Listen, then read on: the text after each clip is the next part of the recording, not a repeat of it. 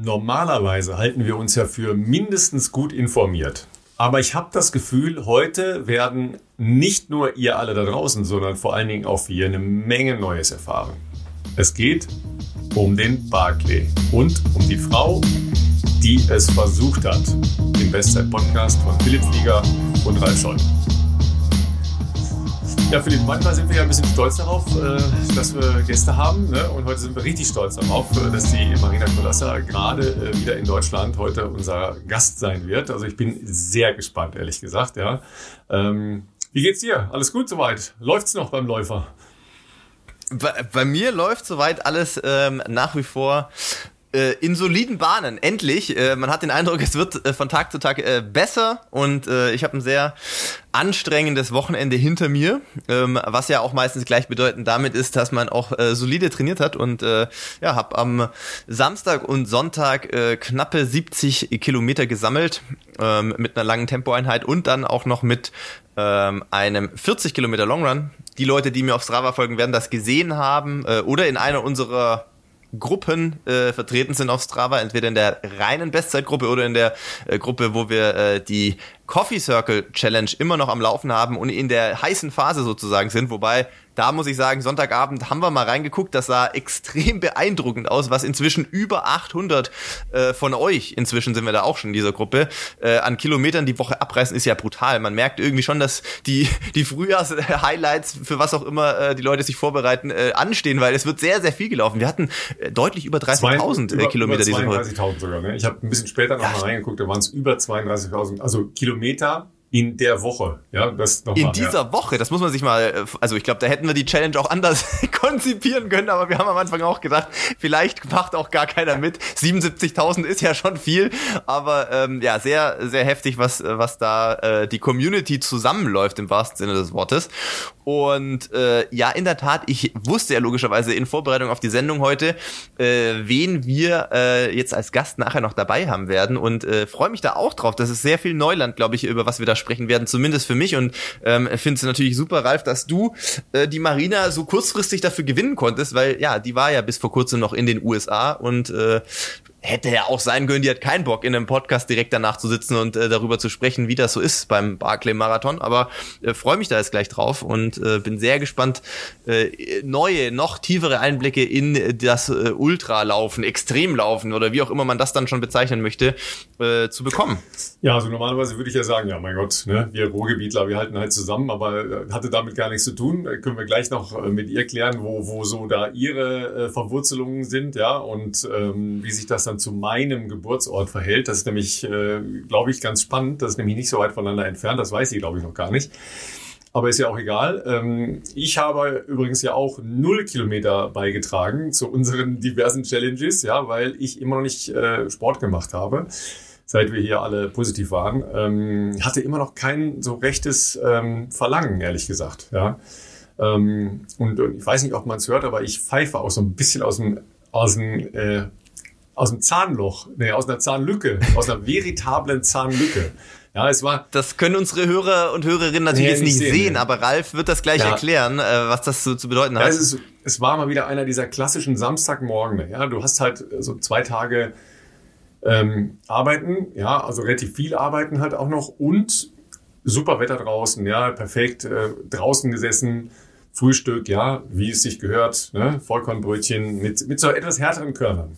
Und das ist halt für so äh, klingt so weit erstmal ja, sehr klingt gut. So, klingt nach Idylle, ja, aber ist natürlich schon die potenzielle Gefahr für so angeschlagene ältere Gebisse, wie ich sie dann habe, ja, mit äh, entsprechenden Vorschädigungen. Ja, dann habe ich halt einmal keine Ahnung, etwas härteres Korn zwischen zwei äh, Zahn äh, ähm, naja, sind leider schon Kronen, ne? sind keine Zähne, sind äh, Kronen. Und ähm, dann hat's ganz leicht nur Knicks gemacht und dann war halt mein, ne, mein zweiter rechts, ja, also ich sehe halt also sagen wir mal, die Beschreibungen äh, gehen zwischen, wie siehst du denn aus? Ja, ähm, wie sieht der andere aus? Bis hin zu, oh, bist du irgendwie sexy? Ja, also naja, ich, ich weiß jetzt nicht so richtig. Also ich könnte durchaus wieder einen Zahn haben, da hätte ich jetzt auch, auch nichts dagegen. Ja, also morgen kriege ich äh, hoffentlich dann äh, eine provisorische Lösung, weil da langfristig müssen da noch ein paar andere Sachen hin. Äh, wir, wir haben ja schon häufiger hier über Zahnhygiene und die Zusammenhänge im, im komplexen ähm, Körper, ähm, Sportler-Dasein mit Verletzungen und so weiter gesprochen und ähm, deshalb darf ich das jetzt nicht so lange schleifen lassen. Aber es ist jetzt keine Entzündung oder irgendwas drin. Ja? Du hast ja auch einen Termin, ne? Äh, tatsächlich, das wollte ich gerade noch kurz anmerken. Ähm, auf dein äh, Betreiben hin nicht zuletzt auch und die Empfehlung, dass du gesagt hast, das ist auf jeden Fall was, ähm, was man einfach mal anschauen lassen sollte, habe ich äh, mit besagtem Zahnarzt von dir, der bei Frankfurt ist, auch einen Termin ausgemacht. Ähm, das wird allerdings erst nach dem Hamburg-Marathon sein. Wir hatten da ein bisschen terminlichen Vorlauf, äh, beziehungsweise gleich, gleich zwei Termine, einen mehr oder weniger einen Beratungstermin, Messtermin und so weiter. Äh, und dann, glaube ich, ein paar Wochen später haben wir dann den zweiten Termin. Äh, bin ich sehr gespannt drauf. Ich habe bislang ähm, ich muss jetzt dreimal auf Holz klopfen vielleicht hier, ähm, Gott sei Dank sehr wenig Probleme mit meinen Zähnen, zumindest wissentlich. Ja? Also ich bin zwar zweimal im Jahr für äh, Prophylaxe und äh, professionelle Zahnreinigung, das mache ich schon. Da ist bislang nie irgendwas Komisches aufgefallen, aber man kann ja immer ähm, weiter gucken, dass das auch so bleibt und ähm, da die Zusammenhänge bezüglich Sport äh, und Gebiss und äh, ja, also ob das alles so optimal ist, das ist ja was ein Thema, was schon ähm, vermehrt jetzt auch in dieser Profisportwelt auf jeden Fall Einzug äh, hat. Und ich glaube, wir haben damals auch ein bisschen schon drüber gesprochen. Du hattest das, glaube ich, damals schon so äh, hier im Podcast auch mal ein bisschen angerissen können wir gerne auch noch ausführlicher drüber sprechen, wenn ich dann auch so meine ersten Erfahrungen da machen konnte. Ähm, aber äh, wer weiß, wir haben jetzt noch keinen Namen genannt. Äh, wir können aber vielleicht ja denjenigen dann auch mal zu gegebener Zeit vielleicht sogar hier im Podcast ähm, einladen. Das ist bestimmt ein spannender, ist nicht, Ralf schüttelt den Kopf, er ist nicht gerne in der ja, Öffentlichkeit. Ich, also oder? ich habe so das Gefühl, dass, äh, dass er da defensiv ist. Keinen so Bock ja, drauf hat. Also, also, okay, dann sagen wir es. Insta-Account, ja, Sportzahnarzt Frankfurt, könnt ihr ja mal einen Blick reinwerfen. Aber ähm, das Allermeiste, was ihr da seht, ist, ähm, sind halt ähm, Retweets, ja, also äh, Sachen, die ja. äh, von Athletinnen und Athleten, die äh, bei denen dort in der Praxis waren, ähm, geteilt wurden. Also das ist ein äh, ziemlich edles Defilé an äh, Top-Sportlerinnen und Sportlern, ja, nicht nur aus dem Leichtathletikbereich, aber eben auch. Ähm, Georg Schmick, der, ähm, der Bundestrainer Mittelstrecke, der mhm. hat halt äh, seine äh, oder einen großen Teil, glaube ich, jedenfalls seiner, seiner Truppe dort gehabt. Ja, also ich sehe das ja auch nur immer mittelbar dann, ja, wer dort gewesen ist und äh, da seine Erfahrungen ja. geteilt hat. Es sind spannende Erkenntnisse. Ja, und wenn man Probleme hat, dann sowieso, ja. Entschuldigung. Weil ähm, das sind ja so Punkte, die, die dann immer auffallen, wenn man langwierige Verletzungen hat. Ja, ja. wenn, wenn äh, vor allen Dingen so Muskelverletzungen oder Entzündlichkeiten oder sowas einfach nicht weggehen wollen, ja, dann muss man halt ein bisschen ganzheitlicher mal auf den, auf den Körper schauen. Und ähm, dann sind nicht selten ähm, die Zähne da schuld, weil äh, da sind halt sehr häufig dann äh, so latente Entzündungen, ja, permanente äh, Reizzustände etc. Ja, und das, äh, das kann halt einen großen Impact haben auf sportliche Leistungsfähigkeit und auch überhaupt Trainingsfähigkeit. Das ist ja das Entscheidende, ja, weil äh, was, was hörst du von Leuten, die nach einer längeren Phase wieder oder äh, zum ersten Mal erfolgreich sind? Ja, wir sind verletzungsfrei durchgekommen. Ne? Das ist immer ein so ein Punkt. Ja. ja das ist immer ne? die Kontinuität im Training. Ja, ist und, immer Trumpf. Und, äh, an alle, die jetzt verletzt sind und nicht laufen können und einen Termin haben ja, im Frühjahr. Keep cool, ja, aber es, es ist nicht immer einfach, das, das glaube ich schon. Ja, leichter, leichter gesagt, gesagt als getan, ne? Ja, ist ganz klar. Ja. Ich bin, äh, bin ja im Moment auch nur so mittelbar, ja. Ähm, mein, mein Neffe ist ja mit äh, ein paar äh, Kumpels noch auf dem Trip ähm, Richtung Paris-Marathon. Ja, und die hatten auch so ein paar Ausfälle, ne? Auch so, ne, Corona hier und da und solche Geschichten. Ganz viel darf da jetzt nicht mehr passieren. Ja, das ist jetzt eher so ein, äh, so ein bisschen Hauruck-Ansatz äh, zu dem äh, Paris-Marathon hin. Der ist halt Anfang April, äh, an, dem, an dem Wochenende, wo du halt äh, in, Ham nee, in Hamburg Halbmarathon läufst? Nee, in Berlin Halbmarathon. Äh, Berlin, Berlin Halbmarathon. Nee, Berlin, genau. Hamburg. Dann ist das quasi das gleiche Wochenende wie genau, Hannover ne? praktisch. Hauptsache, Hauptsache okay. Süddeutschland. Genau. ja, absolut.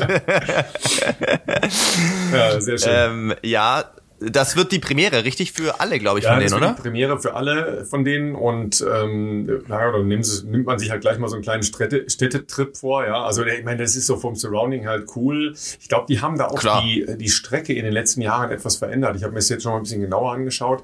Das war sonst ähm, relativ viel entlang der Seine, aber in Richtung ähm, Osten. Und da wird es dann halt irgendwann mhm. auch eher so ein bisschen gewerbemäßig, also gewerbegebietsmäßig, mhm. auch so mit, mit so ein paar Industrieanlagen und sowas. Aber das ist nicht mehr. Also es ist jetzt äh, wirklich ein, ein Sightseeing-Ding, ja, mitten durch die äh, großen Geschichten durch, ja. Und äh, es ist halt, ja, so, so wie Berlin halt auch, es ist halt so das Ding, ja, für eine Laufszene in einem ja. Land und so. Das ist schon echt cool, ja.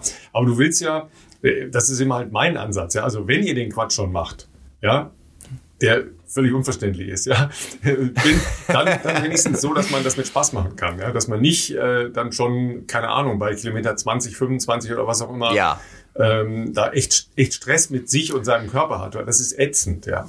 Also stelle ich mir Würde vor. Würde ich bei einer Premiere auf jeden Fall empfehlen.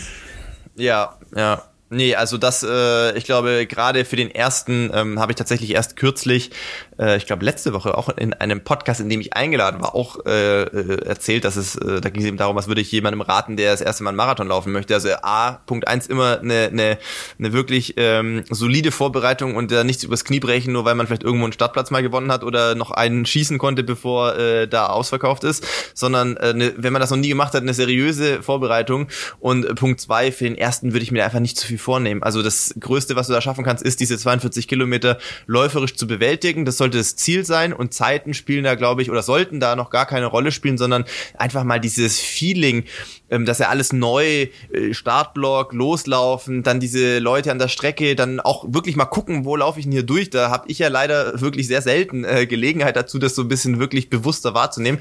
All das, was ich sonst nicht mache, genießen, Leute. Das ist, das ist, das sollte das Ziel sein. ja, ich, ich verstehe schon. Ihr merkt, ja, wie er schon hier gleich in den Marketing-Modus übergeht, ja. Ähm, Marathon Marketing Man, ja, das ist Weltklasse. Ja, ich nenne dich sofort MMM, genau. Das ist großartig. aber, äh, aber du hast ja recht, ne? Die Jungs sind am Wochenende 30 Kilometer gelaufen. Also es war das erste richtig lange Ding ähm, und sind so gut durchgekommen. Und da habe ich auch gesagt, so, jetzt, jetzt wisst ihr, dass ihr es schaffen könnt. Ja, ja. wenn du da ja. schon mal bist, ja, und ähm, jetzt haben sie noch so knappe drei Wochen, ja, dann äh, jetzt noch ein, ein paar äh, Schlüsseleinheiten, aber das ist ja jetzt nur noch so ein bisschen feilen. Ja? Du, du musst ja einmal die Idee haben, was genau. das heißt, wenn du drei Stunden oder sowas läufst, dann äh, wie dein Körper damit umgeht und so, ja. Äh, Essen Klar. zwischendurch, ja, also ne, geh jetzt und trinken und so weiter. Ja, da haben sie gesagt, ja, wir mussten aber zweimal anhalten zum Trinken. Ich gesagt, ja, genau so. Ja, aber ja, was, kein Problem. was also, ist das Problem? Also, wenn du da an einer Verpflegungsstation entlang rennst und dich dreimal verschluckst, da hast du nicht so viel davon. Ne? Äh, selbst ich muss das mal ab und zu machen, äh, wenn ich jetzt niemanden habe, der, äh, der mich mit dem Rad begleiten kann, dann stelle ich mir auch meine Flaschen irgendwo an der Strecke ab oder beim Auto ab und äh, ja, dann halte ich halt kurz eine halbe Minute oder dreiviertel Minute an, trink was und laufe dann weiter. Ja. Ähm, das ist ja im Training auch vollkommen, vollkommen legitim und auch beim Wettkampf äh, oder beim Wettkampf in Anführungszeichen, beim Rennen, beim, beim Event selber, also wenn du dann jetzt nicht wie wir jetzt auf jede Sekunde achten musst, ja, so what, also nimm dir deinen Becher, nimm dir im Zweifelsfall lieber zwei Becher, trink die vernünftig aus, bevor man dann die Hälfte mindestens schon mal irgendwie verschüttet äh, und dann lauf weiter. Also das äh, ist, glaube ich, dann wesentlich sinnvoller, dass man auch entsprechend äh, Energie und Flüssigkeit zuführt, als dass man da vor lauter Panik, ich verliere fünf Sekunden, äh, dann den Mund gerade mal benetzen kann. Also tatsächlich gibt's äh, in Paris äh, kleine Wasserflaschen. Das ist natürlich jetzt ökologisch ah. nicht so State of the Art. So semi, aber zum, zum Trinken zum viel Trinken besser viel als besser. diese Becher natürlich. Nicht, also machen wahrscheinlich ja. so Sammelpunkte. Ne? Das, äh, das kann man ja, ja. auch Meistens stehen dann klären, äh, oft so Container, genau. so weiß nicht, so vier, mhm. 500 äh, Meter weiter irgendwie so große äh, Container, wo das dann irgendwie idealerweise reingeworfen wird oder die sammeln es auf und schmeißen ja, es dann da rein. So ist das. Ja, bevor wir zu Marina gehen, müssen, müssen wir, wir noch kurz genau. den Partner unserer Folge äh, äh ah, natürlich genau. hier announcen, ähm, denn das äh, darf natürlich auch nicht zu kurz kommen. Äh, die ermöglichen uns, dass wir das weiter hier auf dieser Frequenz für euch äh, ermöglichen können und äh, die heutige Folge wird euch wieder mal präsentiert von Athletic Greens und ihrem Produkt AG1. Wer meine Insta-Story gesehen hat gestern, äh, der sieht auch, dass das bei mir äh, täglich nach wie vor äh, zum Einsatz kommt. Das ist quasi unser äh, Partner für eure äh, optimale Nährstoffversorgung, denn es ist ein All-in-One-Supplement äh, und beinhaltet äh, 75 Vitamine und Mineralstoffe, ähm, die äh, ja dazu beitragen sollen, dass ihr optimal versorgt seid für was auch immer ihr so vorhabt, egal ob es ein stressiger Job ist, ob es äh, sportliche Adventures sind, die anstehen. Und ähm, ja, ihr könnt das Ganze ähm, bei uns bestellen www.athleticgreens.com Bestzeit. Da kriegt ihr dann nicht nur die Monatspackung AG1, sondern ihr bekommt dazu auch noch einen Shaker, eine praktische Aufbewahrungsdose und sogar einen Jahresvorrat an Vitamin D3. Das äh, ist wichtig für eure Knochendichte und äh, auch gut fürs Immunsystem. Also äh, schaut da gerne vorbei und äh, informiert euch. Es gibt keine Risiken. Wenn ihr sagt, äh, nach einem Monat, es hat euch doch nicht so abgeholt, dann habt ihr sogar äh, eine 60 Tage Geld zurückgarantie. Also insofern äh, würde ich euch empfehlen, da auf jeden Fall vorbeizuschauen. Wer das noch nicht gemacht hat, tatsächlich das vielleicht auch noch kurz, bevor wir dann äh, zu Marina übergehen. Tatsächlich habe ich jetzt immer mehr Leute gesehen, die uns äh, in ihren Insta-Post oder Stories verlinken, äh, wenn sie sich das bestellt haben und äh, sozusagen äh, uns damit, glaube ich, teilhaben lassen wollen, dass sie äh, davon jetzt auch überzeugt sind. Das finde ich natürlich klasse. Das dürft ihr auch gerne weitermachen. Und äh, ja, wenn ihr es in Stories macht, teilen wir das auch gerne. Ja, auf jeden Fall äh, eine gute Unterstützung für äh, die ganze Gelegenheit und Kooperation mit uns. Ja, und äh, logischerweise habe ich das auch beibehalten in der Zeit, wo ich jetzt keinen Sport gemacht habe. Ja, weil ja, gute Rituale beibehalten. Ja, so ist das. Ja. Absolut. So, dann äh, wollen wir jetzt, glaube ich, mal die Marina reinlassen, äh, denn also ich bin wahnsinnig gespannt. Ja, großes, großes ich Abenteuer in Tennessee. Ne? Auf geht's.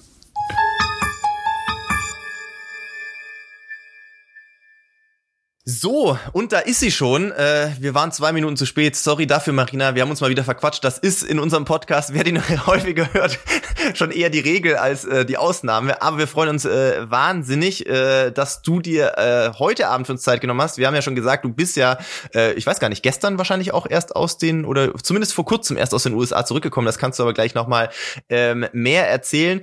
Diejenigen, die uns zuhören, die werden jetzt wahrscheinlich sehr gespannt sein, weil wir haben tatsächlich über dich in den letzten beiden Folgen schon mal gesprochen.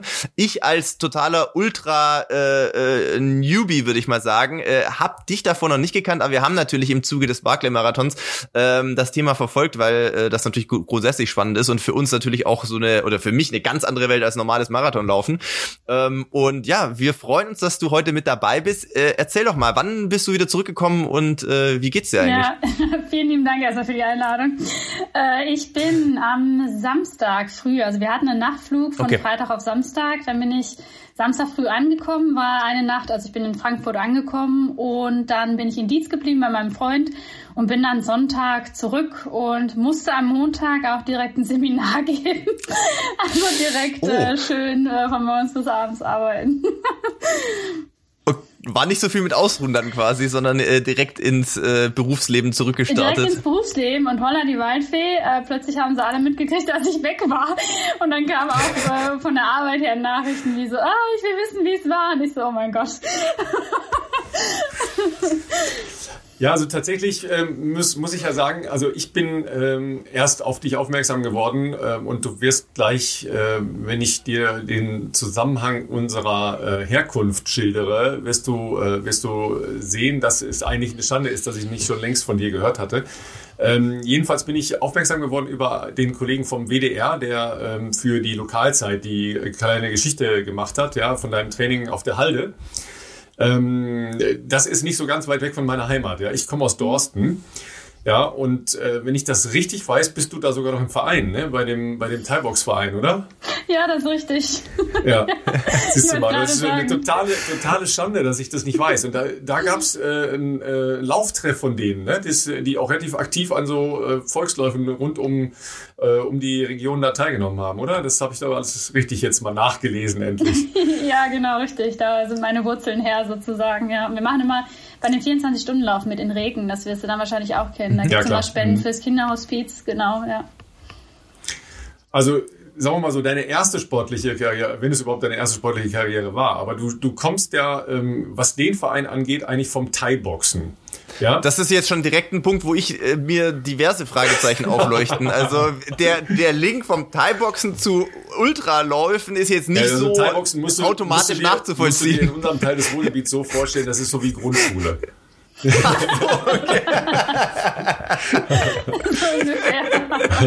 Nein, Gott.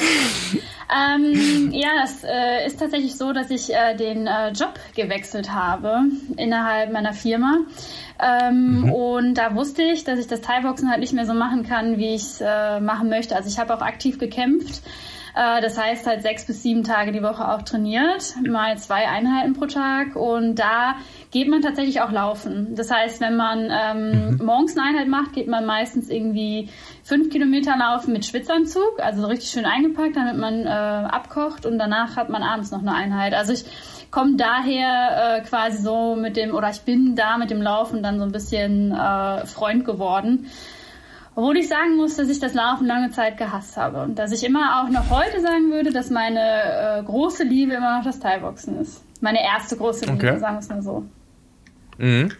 Naja, sagen wir mal, von fünf Kilometer zu dem, was du ähm, jetzt mal außerhalb des Barclays schon gemacht hast, ist natürlich eine ganz schöne Spanne. Ne? Du hast das aber mit dem, mit dem Laufen, Laufen, ja, und du hast eben schon gesagt, äh, Job hat dich schon wieder voll gepackt und du hattest vor unserer Aufzeichnung die Wahl, Laufen gehen oder Essen und du hast dich für Laufen gehen entschieden. Ja, also das schon mal, ist schon mal noch eine tiefere Ehre für uns. Ja. Also du, du bist jetzt ja im, im Ultra-Running-Bereich unterwegs, im Trail-Running-Bereich unterwegs. Das ist ja was anderes als fünf Kilometer mal äh, zum Abschwitzen äh, so ein bisschen joggen zu gehen. Ja, Wie hat sich das entwickelt, dass du gesagt hast, okay, diese ganz langen Dinge, das ist meine Nummer? Ja, ihr wisst doch, wie das ist mit den Drogen, ne? Nee, ich nicht. Kleiner, kleiner Spaß am Rande. Ähm, ich hatte durch den Verein, also dadurch, dass ich dann mit dem Laufen angefangen habe, dann habe ich mir quasi, also wie so viele andere auch, als Bucketlist irgendwann mal einen Marathon gemacht zu haben. Und dann habe ich darauf ja, trainiert. Hier, hier auch nicht. Ja, okay. ja, das ist auch so ein, das ist auch so ein Running Gag hier, sage ich jetzt mal. Also Ralf ist noch für das Thema Marathon noch nicht zu begeistern. Ich glaube, seine einzige ähm, vorstellbare Möglichkeit, einen Marathon zu laufen, wäre in einem Ironman. Dann wäre das wahrscheinlich für ihn noch äh, legitim. Aber ich kann dir sehr gut folgen, dass man mal einen Marathon gelaufen sein möchte. ja, ich komme auf die dunkle Seite der Macht. Ja, noch nicht. ja, aber dann äh, bin ich da quasi reingekommen und dann ähm, bin ich ziemlich stur. Die meisten kennen die Geschichte. Aber ich habe jemanden getroffen, der einen Marathon gelaufen ist bei einer Veranstaltung und mit dem habe ich so ein bisschen gequatscht und dann sagte er zu mir, er trainiert auf einen Sechs-Stunden-Lauf und ähm, ich könnte mich ja da auch anmelden, aber jetzt schaffe ich das noch nicht. Und dann habe ich so, hm, gedacht, so, boah, du Arsch, äh, dir will ich zeigen. Wait a second, mal dir. genau, so ungefähr. Und dann habe ich mich wirklich richtig naiv und blind äh, für den Sechs-Stunden-Lauf angemeldet. Ich hatte da äh, zu der Zeit einen guten Trainingspartner auch. Und wir haben uns beide bis zum Ende verschwiegen, dass wir maximal 30 Kilometer gelaufen sind und zwar zwei Monate vorher und danach gar nichts gemacht haben.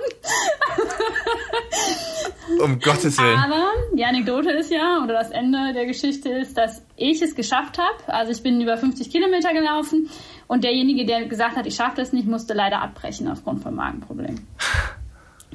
Ja, das sind ja, das sind ja so die ganz kleinen äh, weltlichen Probleme, die dann bei solchen Dingen auftauchen äh, können, ja. Aber du hast ja dann ähm, also eine, eine richtig krasse Karriere ja in dem Ultrarunning hingelegt, ja, bis hin zu den, den ganz großen Dingen, ja.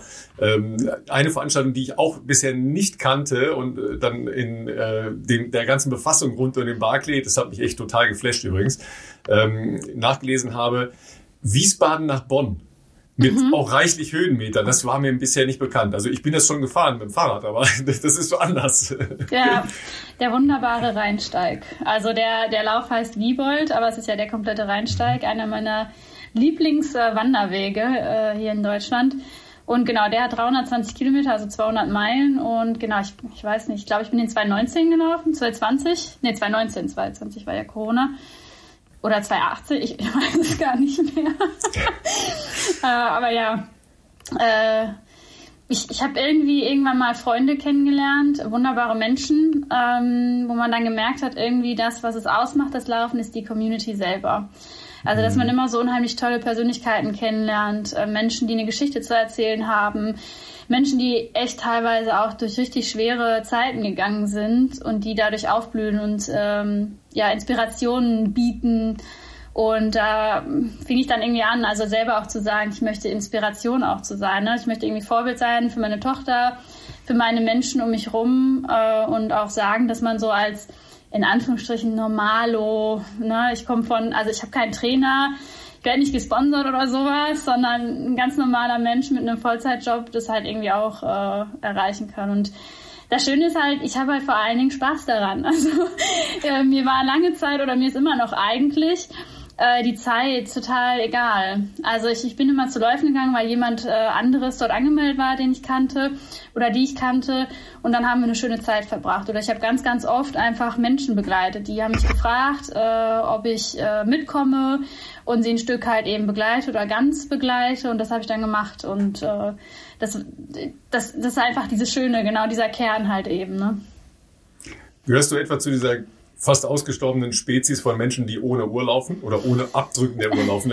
Philipp, das kann ich mir nicht nee, vorstellen. Klar, das, also, das kannst du dir gar nicht vorstellen, das ist schon klar. Also da muss doch bestimmt am Ende, dann muss man doch mal so ein paar Einblicke haben, wie weit man am Ende zumindest gelaufen ist. Also Marina, bitte enttäusch mich jetzt nicht und sag mir, äh, dass du ohne Uhr laufen gehst. Also. Äh, also. Oder, oder, oder ist es vielleicht so, sie geht laufen und, äh, weiß ich nicht, wenn die Sonne untergeht, dann muss man halt zurück sein. Und dann äh, bis zwischendrin ist einfach sehr viel Raum und Zeit, bis man, so. bis man äh, abstoppen so muss, oder? Ähm, nee, ich gehe tatsächlich mal äh, oder auch oft ohne Uhr laufen, aber ich okay. gehe auch mal mit Uhr laufen. Also ich bin selber so äh, dass ich mir sage, also ich mache mir sonst auch zu oft zu viel Druck, wenn ich dann zum Beispiel mal auf Uhr gucke okay. und sehe, ah, aber jetzt habe ich diese Höhenmeterzahl oder so, oder ich will diese Höhenmeter-Angabe mhm. äh, im Monat machen oder so. Und das war mal früher auch so, oder fürs, für den Barclay als Training. Äh, das macht mich mhm. irgendwann zu einer gewissen Zeit nervös, fertig, äh, da werde ich gestresst. Und dann habe ich zum mhm. Beispiel jetzt beim Barclay-Training irgendwann gesagt, ach, weißt du was, scheiß drauf, habe die Uhr äh, in die Seite gepackt und bin immer ohne Uhr äh, gelaufen. Also das mache ich schon manchmal. Okay. Weil es, ich fand es interessant, weil du ja sagtest, dass du dich selber coachst und ähm, natürlich es gibt total unterschiedliche Ansätze. Natürlich gibt es die Ansätze, dass man da alles total penibel tracken will und dann auch irgendwie analysieren will und irgendwelche Rückschlüsse rausziehen will. Aber es gibt natürlich auch diejenigen, die natürlich äh, vielleicht ein sehr gutes Körpergefühl haben und dann einfach äh, sich darauf verlassen, dementsprechend äh, zu laufen und und und halt reinzuhören in sich selber.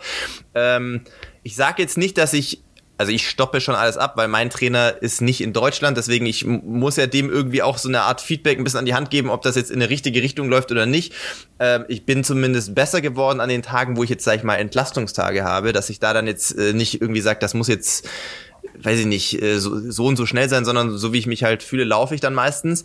Ähm, aber ich, ich finde es für mich schon gut, wenn ich so die, die Kerneinheiten irgendwie so eine, eine Art von, von äh, Orientierung habe, sage ich mal zumindest, ähm, wo, womit man dann arbeiten kann oder womit man vielleicht auch dann ein nächstes äh, Programm designen kann.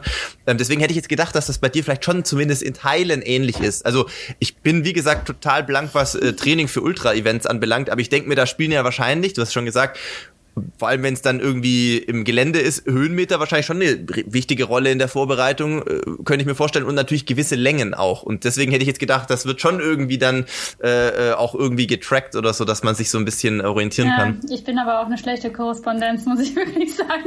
Also es gibt natürlich total gute äh, trainierte UltraläuferInnen, also Menschen, die auch wirklich einen Trainer haben oder wirklich auch wissen, was sie, was sie machen. Also ich will jetzt nicht sagen, dass ich nicht weiß, was ich mache aber ich bin so ein mhm. richtiger ähm, Gefühlsläufer. Also wenn ich mich für einen Lauf äh, vorbereite, ähm, wie jetzt letztes Jahr für so einen krassen Berglauf, dann weiß ich schon, was ich für mich machen muss, aber mehr aus mhm. dem Kopf heraus, weil ich weiß, okay, ich, das funktioniert vorher, ich sollte das auf jeden Fall gemacht haben.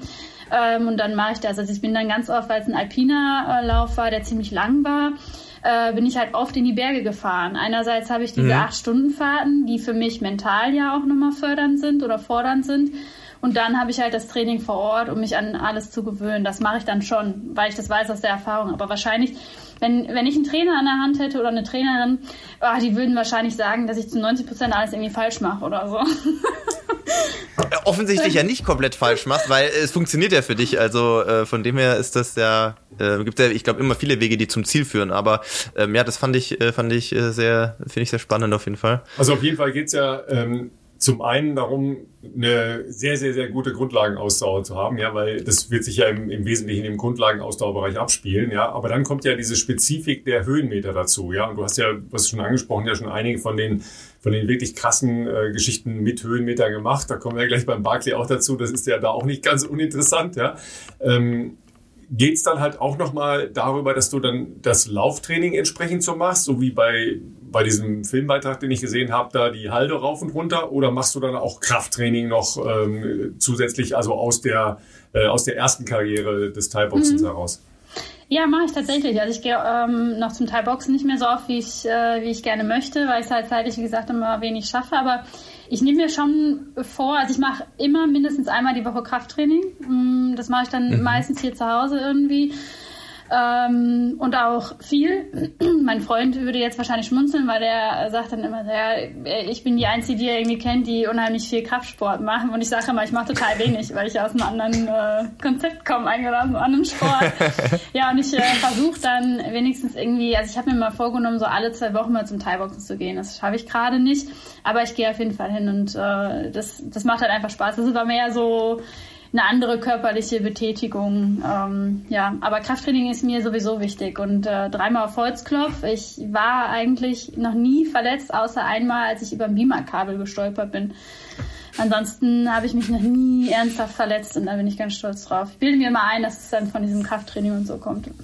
Ja, da geht natürlich auch die, äh, die Forschungslage durchaus hin, ne? dass äh, Krafttraining ja im Laufbereich äh, durchaus nicht so konsequent und tatsächlich auch nicht mit, mit so einer Intensität betrieben wurde. Ähm, ich glaube, im, im Leistungsbereich ist das schon deutlich anders geworden, aber ähm, im, im Amateur- und im, im Breitensportbereich ist das, glaube ich, noch, noch stark verbreitet. Ne? Also nach dem Motto, Oh, eine Stunde Krafttraining, ich kann, kann ja eine Stunde laufen gehen, das ist doch viel geiler, ja. Bin ich draußen und Luft und so weiter, ja. Das, ich meine, da, diesen, diesen äh, Widerstreit in dir hast du ja wahrscheinlich auch, ja. Wenn du sagst, hm, gehe ich jetzt essen oder Krafttraining machen, dann gehe ich eine Stunde laufen. Da, hast du schon ein Problem, oder? Ah ja, ich meine, ich mache das, äh, ich, ich plane meine Woche mal so ein, ich gucke mal, was habe ich an, an, an Arbeit und so. Äh, und wenn mhm. ich jetzt sage, ich mache Krafttraining, dann gehe ich meistens irgendwie morgens laufen vor, vor der Arbeit. Ähm, und dann mache ich abends immer Krafttraining. Aber manchmal habe ich auch Zeit, vorher laufen zu gehen. Ähm, dann mache ich eher einen langsameren Lauf und nicht so lange und dann mache ich noch Krafttraining. Und ich habe auch eigentlich immer Spaß daran. Das ist halt nur, ich war früher in einem Verein nochmal zusätzlich für Krafttraining und da war es natürlich schön, weil man das irgendwie mit mehreren gemacht hat. Zusammen macht, ja, ja. Mir fehlt nur aktuell immer die Zeit, das zu machen und der Zeit mit dem Barclay-Training und so wusste ich, das schaffe ich auf gar keinen Fall. Und dann muss, es, muss man sich halt manchmal quälen, wenn man es alleine macht, ne? Absolut, auf jeden Fall kann ich total nachvollziehen. Wie, wie, wie muss man sich das? Ja, genau, kann ich genau nachvollziehen. Ey, geh ja, mal also bei mir, ganz ehrlich, ich habe jetzt, nee, ich habe wirklich, also das ist bei mir auch so, obwohl das ja mein Job ist, muss man ja sagen, ich finde das so krass schwer, obwohl man ja alle, man kennt alle Übungen, man weiß alles, was richtig und sinnvoll ist, das alleine zu machen. Wie gesagt, heute Morgen, ich bin 20 Kilometer gelaufen und danach habe ich natürlich das Privileg, dass ich hier auch mit einer sehr äh, etablierten äh, Physio- und, und Reha-Praxis hier zusammenarbeiten kann. Und die haben natürlich auch Trainingstherapeuten und wenn der dich eine Stunde hier durchs Gym scheucht, dann ist das zwar auch hart und die sind natürlich auch recht unnachgiebig, wo man ja natürlich auch dann äh, vielleicht zu Hause vielleicht auch ein bisschen softer zu sich wäre, aber es ist für mich einfach so ein gefühlter Luxus zumindest, dass du da jemanden hast, der dir den Arsch tritt und der so ein Programm für dich designt, weil er halt auch deine Schwächen und Stärken und alles kennt und weiß, woran man dann arbeiten muss. Es wäre für mich so viel krasser, das alleine machen zu müssen. Das ist ja wirklich so, dass es einfach mit anderen ähm, mehr, also mehr Spaß auch zusammen macht, aber ja auch irgendwie, ähm, äh, wenn du so ein Appointment hast, du gehst ja hin und dann ziehst es auch durch, weil wer ist denn dann da und sagt, ach so, nee, jetzt äh, geh nach zehn Minuten wieder, das machst du ja auch nicht. Also ja. da, da, bin ich voll, äh, voll bei Marina, dass das äh, auf jeden Fall leichter ist. Also mir geht's da ja genauso.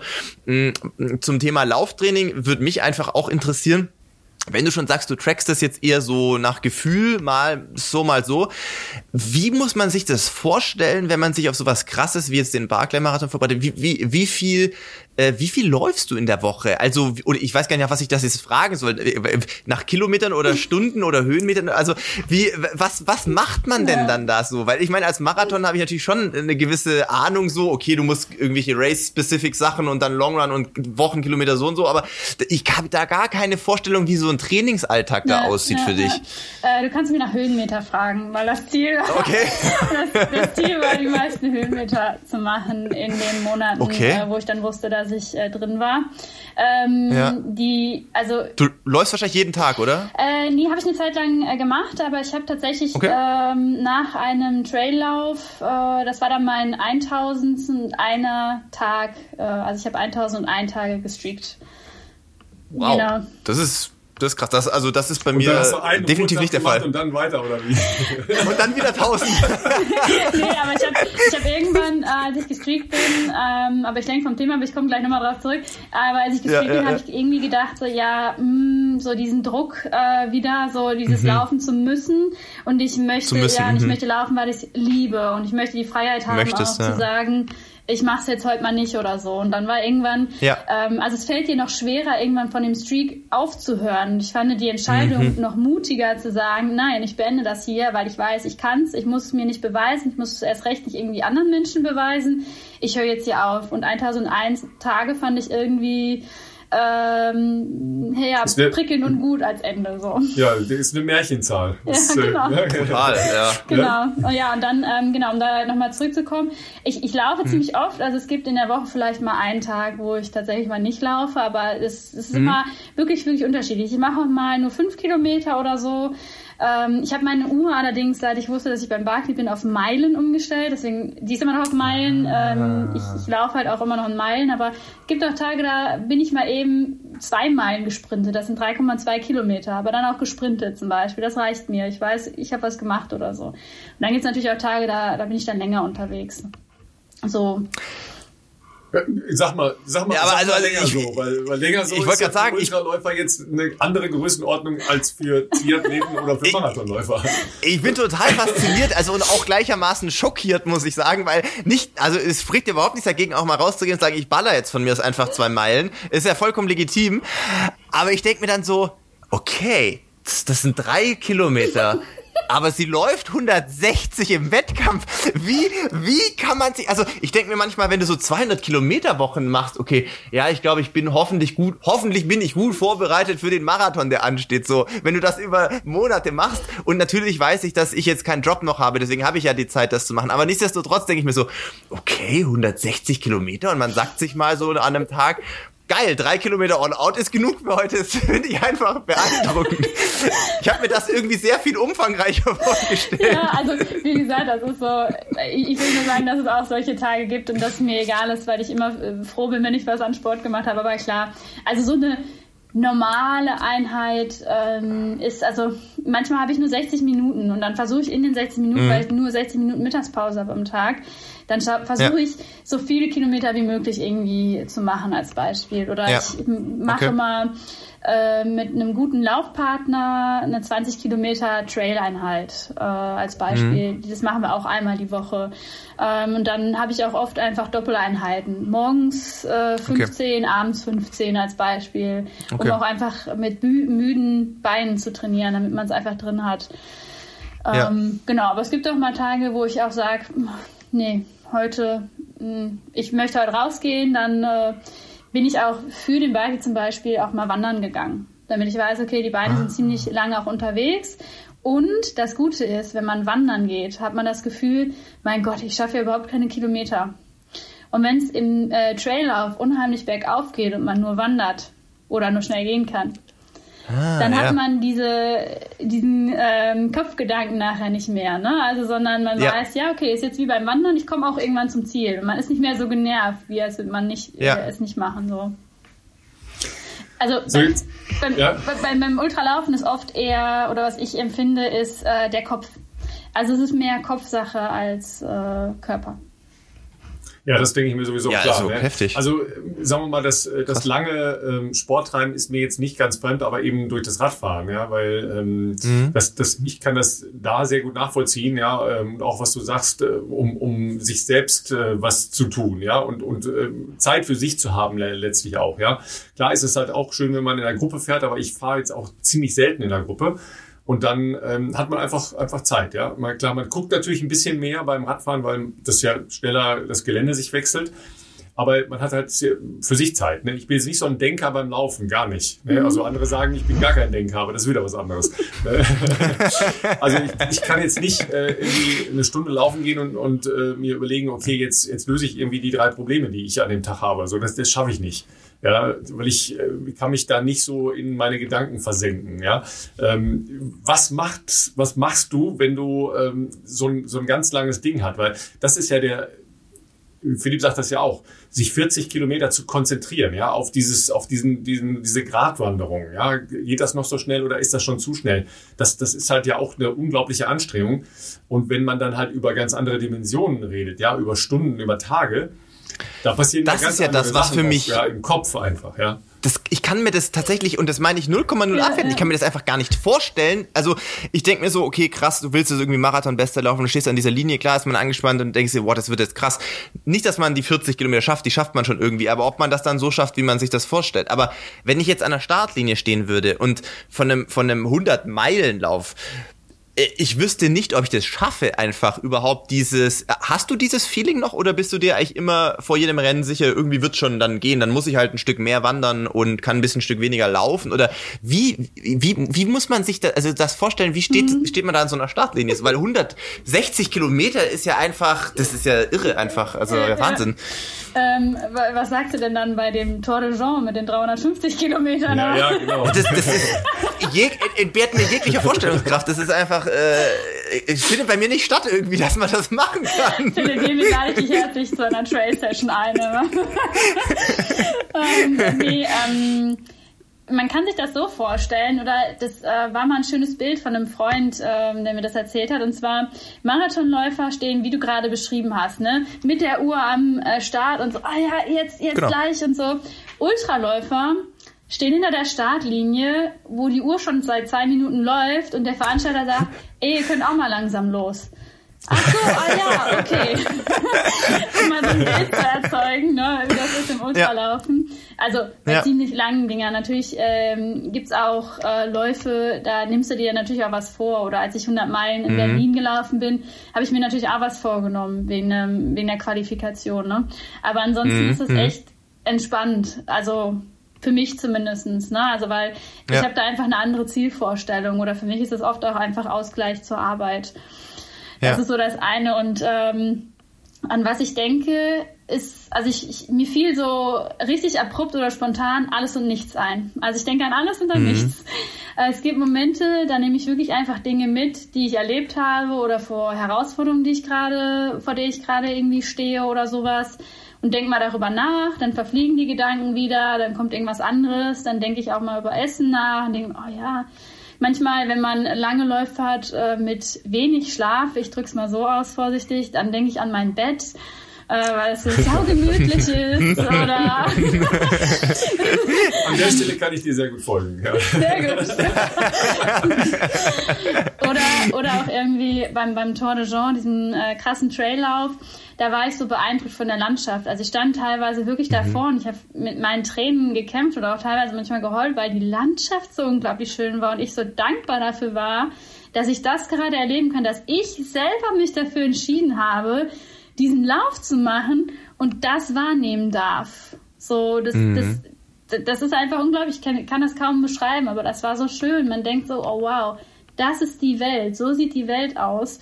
Und ich habe mich dafür entschieden, ich habe mich hier angemeldet und darf das erleben. Und das war äh, sowas, also dann denkt man auch an sowas. Und aber ich hatte auch, also jetzt speziell beim Tor, Ah, der, der war in Italien, der Lauf. Und normalerweise bin ich sehr kommunikativ. Ähm, also ich lerne gerne andere Menschen kennen, so kommunikativ bin ich nicht. Ich bin auch oft ganz still einfach beim Laufen.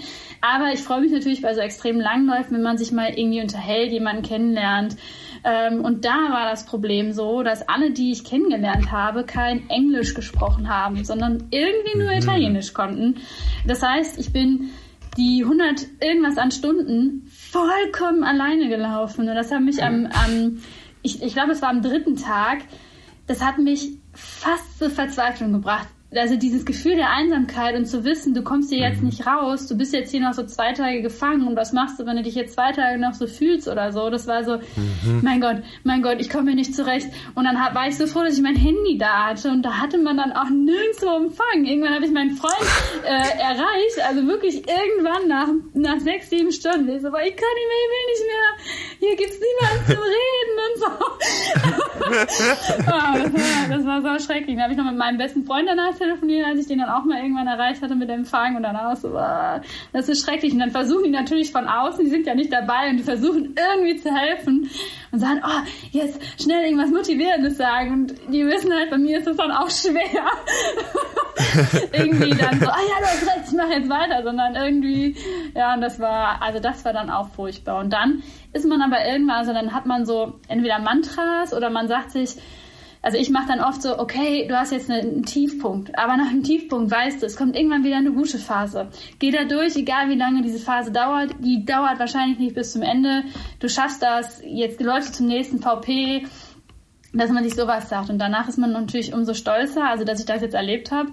Kann ich sagen, ich habe meinen Körper jetzt nochmal anders kennengelernt, also mich einfach nochmal anders kennengelernt, meinen Geist ähm, ich weiß jetzt, wie es mir geht in solchen Situationen, was ich brauche, was ich nicht brauche. Und das ist natürlich auch total cool eigentlich. Ne?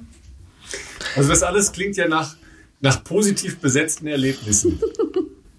Warum dann der Barclay? Ja, also aus, aus dem, was ich jetzt so erlebt habe. Also die, die erste Schilderung war, nachdem ich den Hörfunkbeitrag über dich gehört habe, ähm, auf WDR 2. Wir haben hier sehr viel Halbwahrheiten erstmal verbreitet. Erst da wurden wir auch direkt darauf hingewiesen von der Community. Also äh, Halbwahrheiten, Halbwahrheiten ist schon eine ganz schlimme Übertreibung. Ja, also wir haben. Ja, wir wussten eigentlich ja, nichts davon. Wir haben, wir haben so, so gerüchteweise äh, Dinge preisgegeben. Es war nicht, war nicht alles total falsch, aber äh, es traf den Kern noch nicht. Mhm. Ja, wir wussten zu dem Zeitpunkt noch nicht, dass der Barclay die Subtraktion jeder schönen Seite des Laufens, die du gerade sehr eindrücklich geschildert hast, ist. Ja, das, das wussten wir zu dem Zeitpunkt noch nicht. So, da habe ich mich da ein bisschen äh, reingefusselt und äh, habe sämtliche Dokumentationen, die es äh, auf äh, dem Markt eben bei YouTube und sonst wo gibt, gesehen. Und dann hat mich das echt geflasht, muss ich sagen. Ja, also, äh, weil ich hatte vorher keine Ahnung, ja, also Asche nochmal auf unsere Häupter, keine Ahnung von der Existenz dieser Veranstaltung. Ja, ähm, wobei ich ja sonst eigentlich für subversive Sachen durchaus zu haben bin. Und das halte ich für nicht nur subversiv, sondern schon für eine sehr spezielle Veranstaltung, auf, aufgrund dieser Menschen, die das veranstalten. Ja, das ist schon, das sind schon, ich habe schon gesagt, das sind andere Kinder, ja, als andere Kinder. Ja, ähm, aber die haben ja auch eine so unglaubliche Faszination, dass ich das sehr gut in diese Dokumentation und sowas mir angucken könnte. Also ich hätte jetzt, äh, ich habe jetzt keinen Funken die Vorstellung, oh, das muss ich auch mal machen, also null Funken, ja. Aber du wolltest dann da irgendwann da mal ganz dringend teilnehmen. Ja, wie, wie bist du auf diese Veranstaltung gekommen? Also wahrscheinlich kennt das jedes Kind im Ultra, in der Ultraszene, sorry nochmal. Wahrscheinlich dafür. waren nur ja. wir komplett out, out of order hier. Nein. Und wann hast du gesagt, okay, that's the challenge? Äh, ich hatte vor jetzt bald fünf Jahren davon das allererste Mal gehört, aber jetzt muss ich auch sagen, dass ich erst seit fünf Jahren Ultras laufe. okay, also beim ersten Ultrastart wird einem gesagt, Sofort. es gibt diese Ultraläufe und es gibt den Barclay. Ja, denkt das schon mal dran. genau so ungefähr. Ähm, nee, es hat tatsächlich mein Freund erzählt. Da gibt's was. Ich habe da jetzt eine Doku gesehen auf Netflix. Schau dir diesen Lauf mal an und so. Und ich hä, Netflix? Und dann ist man ja sofort zu haben, wenn es irgendwie einen coolen Film über das Laufen gibt oder so, ne? Dann, ah ja, okay, äh, gucke ich mir an. Und dann weiß ich noch, wie ich in dieser Wohnung saß bei meinem heutigen Ex-Freund. Äh, und ich saß da wirklich mit offenem aber, Mund. Aber keine, keine kausalen Zusammenhänge, oder? Keine kausalen Zusammenhänge, nein. ähm, genau, dann saß ich da wirklich mit, mit richtig glänzenden Augen und ich habe so richtig gespürt, so, Boah, das will ich auch. Ich war so fasziniert von der Willenskraft, die die Läufer da an den Tag gelegt haben. Also wirklich die, die Läufer, das war so, wow, die gehen hier freiwillig durch die Hölle und begeistern und sind so inspiriert und so leidenschaftlich und haben so eine krasse Willenskraft, das zu machen. Das hat mich einfach so beeindruckt, dass ich da gesagt habe, boah, das willst du auch irgendwann machen. Und dann war auch wirklich so eine Zeit lang, dass ich oft an diesen Lauf gedacht habe und immer so, okay, du trainierst jetzt mal irgendwie dein Ziel, irgendwann mal wird daran teilzunehmen. Und dann habe ich äh, drei Jahre vorher zum allerersten Mal gehört, dass ein äh, deutscher Läufer daran teilgenommen hatte. Einer, der mhm. noch aktiv dann läuft. Also es waren jetzt insgesamt, also ich habe fünf deutsche Nummernschilder entdeckt. Also ich war die erste deutsche Läuferin, mhm. also die erste deutsche. Und es waren dann anscheinend vier deutsche Läufer vor mir da. Äh, und da habe ich mal von ihm gehört. Und ich so, ah ja, cool, ähm, da habe ich schon mal einen Namen. Irgendwann connecte ich mich mit denen. Ich muss jetzt nur herausfinden, wie ich an ihn komme und ihn nicht einfach so anschreibe, weil er kriegt bestimmt viele Anfragen, sondern irgendwie muss ich es schaffen. Dann hat es noch ein Jahr gedauert, bis ich äh, ihn überhaupt angeschrieben habe, weil ich dann mit einem Freund oder Bekannten von ihm befreundet war. Und er konnte ihn dann anschreiben, weil ich dann irgendwann gesagt habe, schreib ihn mal an, frag ihn mal. Ähm, und ich habe aber weiterhin immer daran gearbeitet, da mal irgendwie ähm, hinzukommen. Und dann hat es noch ein Jahr gedauert, bis ich überhaupt ähm, gefragt habe, wie man reinkommt.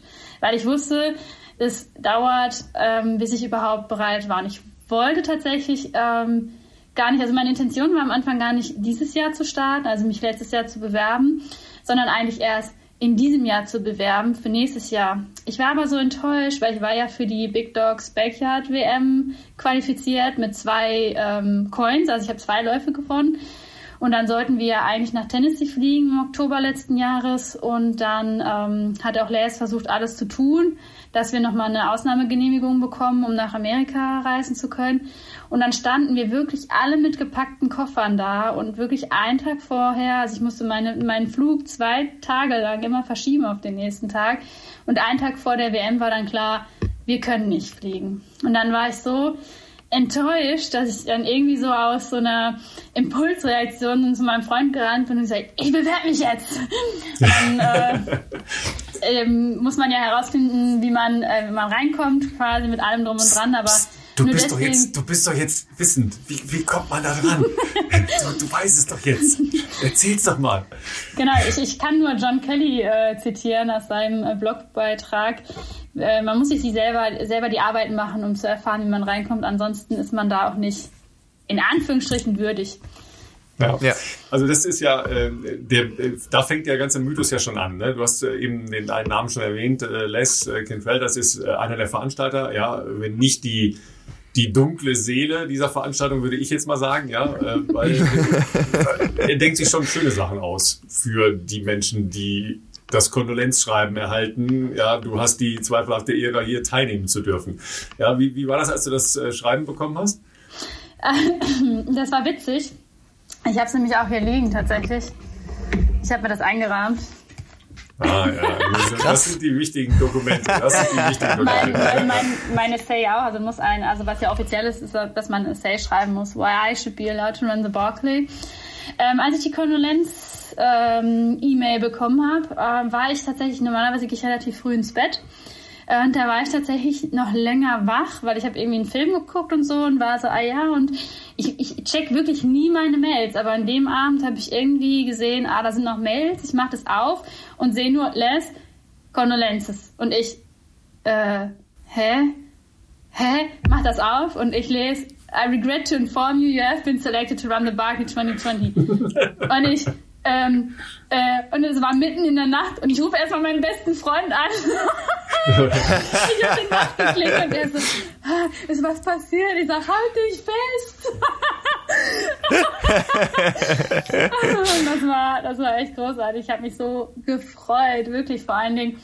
Ähm, viele Läufer ähm, haben sich immer und immer wieder beworben. Dann kam, äh, also manchmal hörst du gar nichts. Also du, du kriegst keine Absage oder so. Du hörst einfach dann gar mhm. nichts.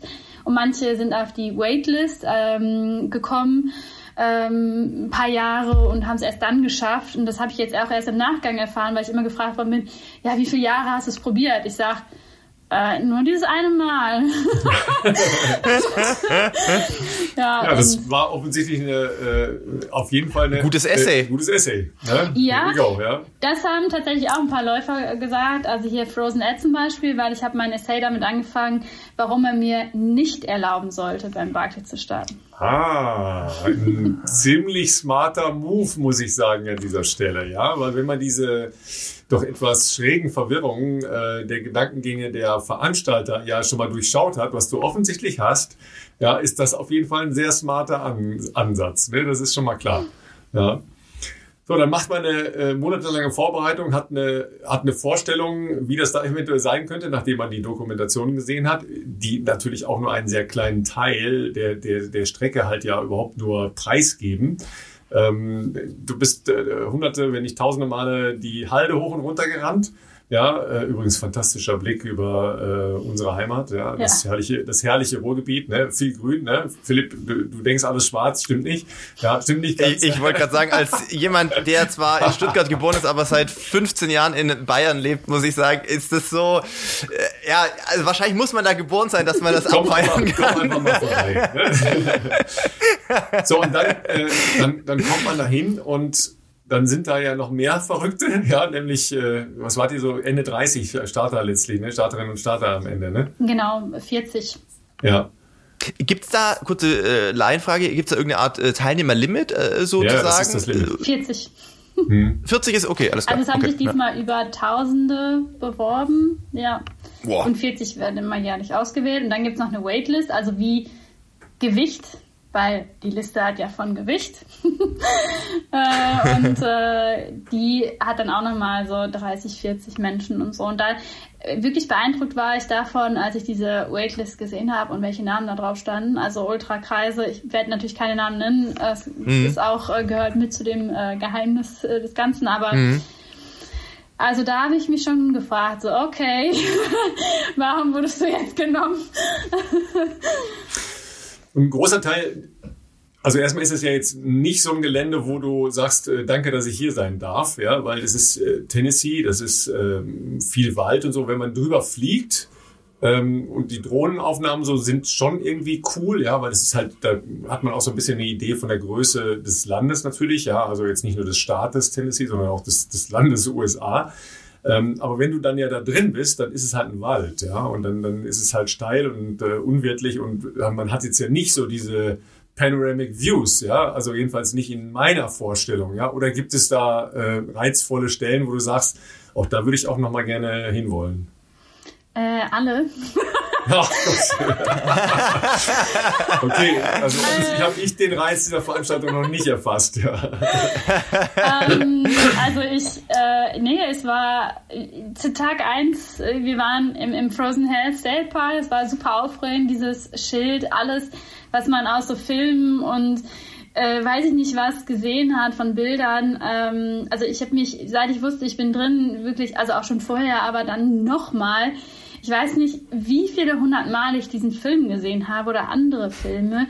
Immer wenn jemand angerufen hat, äh, was machst du gerade? Ja, ich schaue gerade den Film von Barty. Schon wieder? Ja, ich könnte ja noch andere Einzelheiten entdecken. Und die ganzen Blogposts und hast nicht gesehen, die ich mir im Vorfeld auch angeguckt habe, also bevor ich eh überhaupt drin war, damit man ja auch herausfindet, wie man reinkommt und so. Ähm, das das war schon so faszinierend, als ich das allererste Mal da war. Ich kannte diese Karte in- und auswendig. Ich kannte alle Stellen. Ich kenne Bird Mountain, ich kannte England Mountain, ich, Stallion Mountain, Chimney Top. Ich kannte das alles von der Theorie und ich kam da an und das war so zu Hause. du bist zu Hause. Okay, krass. Äh, das war so cool, weil ich wirklich alles, ich habe noch nie für den Lauf so viel im Vorfeld auch gemacht mit, mit Strecke und ja, Kompass sowieso, aber das wirklich dahin zu kommen, das war, wir hatten super tolles Wetter und dieser Park ist einfach nur faszinierend und sauschön und man hat wirklich an bestimmten Stellen auch einen richtig tollen ähm, Blick über äh, Tennessee und die Ecke. Ähm, drumherum, wenn man aus dem Park geht, ja, da kann ich bestätigen, ist jetzt nicht die schönste Ecke Amerikas vermutlich. Ähm, viele Amerikaner haben mich auch gefragt, warum ich, wenn ich das allererste Mal in Amerika bin, ausgerechnet dort bin. aber ich habe dann auch immer geantwortet, ja, weil ich zu Hause bin. und äh, es war wirklich, es war schön. Dann ist ja noch diese, diese spezielle Einrichtung, ähm, die, die äh, Haftvollzugsanlage, ja, das ist ja auch ein relativ großes äh, Ding, ja, im Nowhere. Also sagen wir mal so, da kommen ja jetzt nicht die hin, die äh, die Bußgeldübertretungen gemacht haben, ja, sondern das ist eher für die etwas schwereren Fälle. Ähm, aber da, dass ihr das Ganze dann auch noch unterqueren müsst, ja, äh, durch äh, ja doch dann meistens Wasser, ja, weil man schafft, glaube ich, nicht ganz trockenen Fußes dadurch, richtig?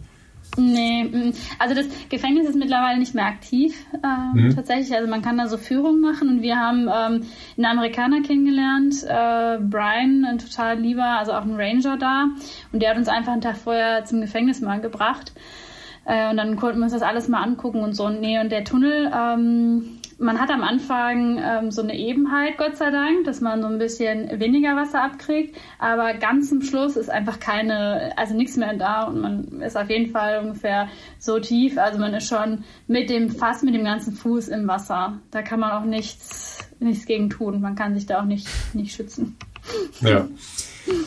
So, du hast es ja schon äh, beschrieben, das hat mich übrigens da auch komplett geflasht, ist, ähm, wie die Menschen, die äh, in diesen Dokumentationen auftauchen und äh, sowohl es ja geschafft haben äh, in, der, in der großen Dokumentation, die ursprünglich mal auf Netflix war, aber jetzt inzwischen bei Amazon Prime, hier in Deutschland zumindest, ähm, die es geschafft haben, aber auch die, die es, äh, ich will jetzt gar nicht sagen, nicht geschafft haben, sondern die andere Erfahrungen gemacht haben wie die sich in den Kopf schauen lassen, ja, und, und diese, diese Herangehensweise, dieses Umgehen mit dieser unfassbaren Herausforderung ist das, was mich daran geflasht hat, ja. Ähm, wie hast du das erlebt bei den anderen und bei dir selber dann? Mhm. Ja, ich, ähm, ich, ich, ich glaube, das harte Training war schon sehr krass vorbereitend, weil ich musste lernen, mit dem Mut reinzugehen, zu verlieren. Ich weiß, dass ich, ähm, das war ja vorhin auch eine Frage von dir, Philipp, äh, mit dem, wie mhm. gehst du rein, denkst du überhaupt noch, dass du es nicht schaffst oder so. Ähm, ich weiß, dass ich vieles schaffe. Es ist ja ähnlich, wenn man einmal Marathon geschafft hat, dann weiß man, die Distanz schafft man immer. Ob man es jetzt in der gewissen Zeit schafft, die man will, ist dahingestellt, aber man weiß, die Distanz schafft man immer. Und ich wusste bisher, ich habe alle Läufe, die ich gemacht habe, bis auf einen, den ich aufgrund von gesundheitlichen Problemen äh, beenden musste, äh, auch erst im letzten Jahr, äh, immer gefinisht. Also ich wusste, ich kann das, worauf ich mich einlasse. Es wird vielleicht nicht immer leicht und es wird nicht immer spaßig vermutlich. Und wie viel Leiden ich da reinbringen muss nachher, war ja auch nie klar. Aber ich weiß oder ich wusste immer, ich schaffe es. Beim Barclay wusste ich, ich werde es nicht schaffen. Ähm, ich will dahin, weil ich die Erfahrung machen möchte und weil ich es erlebe. Und ich musste wirklich lernen, diesen Mut aufzubringen vorbereitet reinzugehen, zu sagen, ich versage und ich stelle mich trotzdem an die Startlinie. Also das mit dem, mit dem Versagen, das ist für mich noch das falsche Verb, äh, jetzt aus der Außenbetrachtung, aber es ist spannend, dass du das so nennst.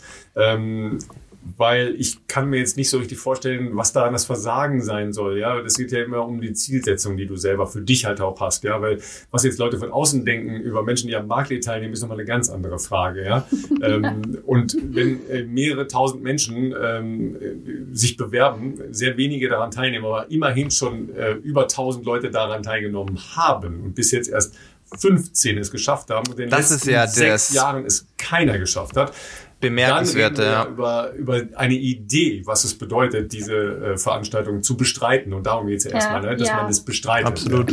Definitiv. Also es hat auch niemand im Camp irgendwie gesagt, also keiner hätte gesagt, jemand hat versagt oder so, weil er aufgehört hat oder weil er es nicht geschafft hat oder sowas. Das gar nicht.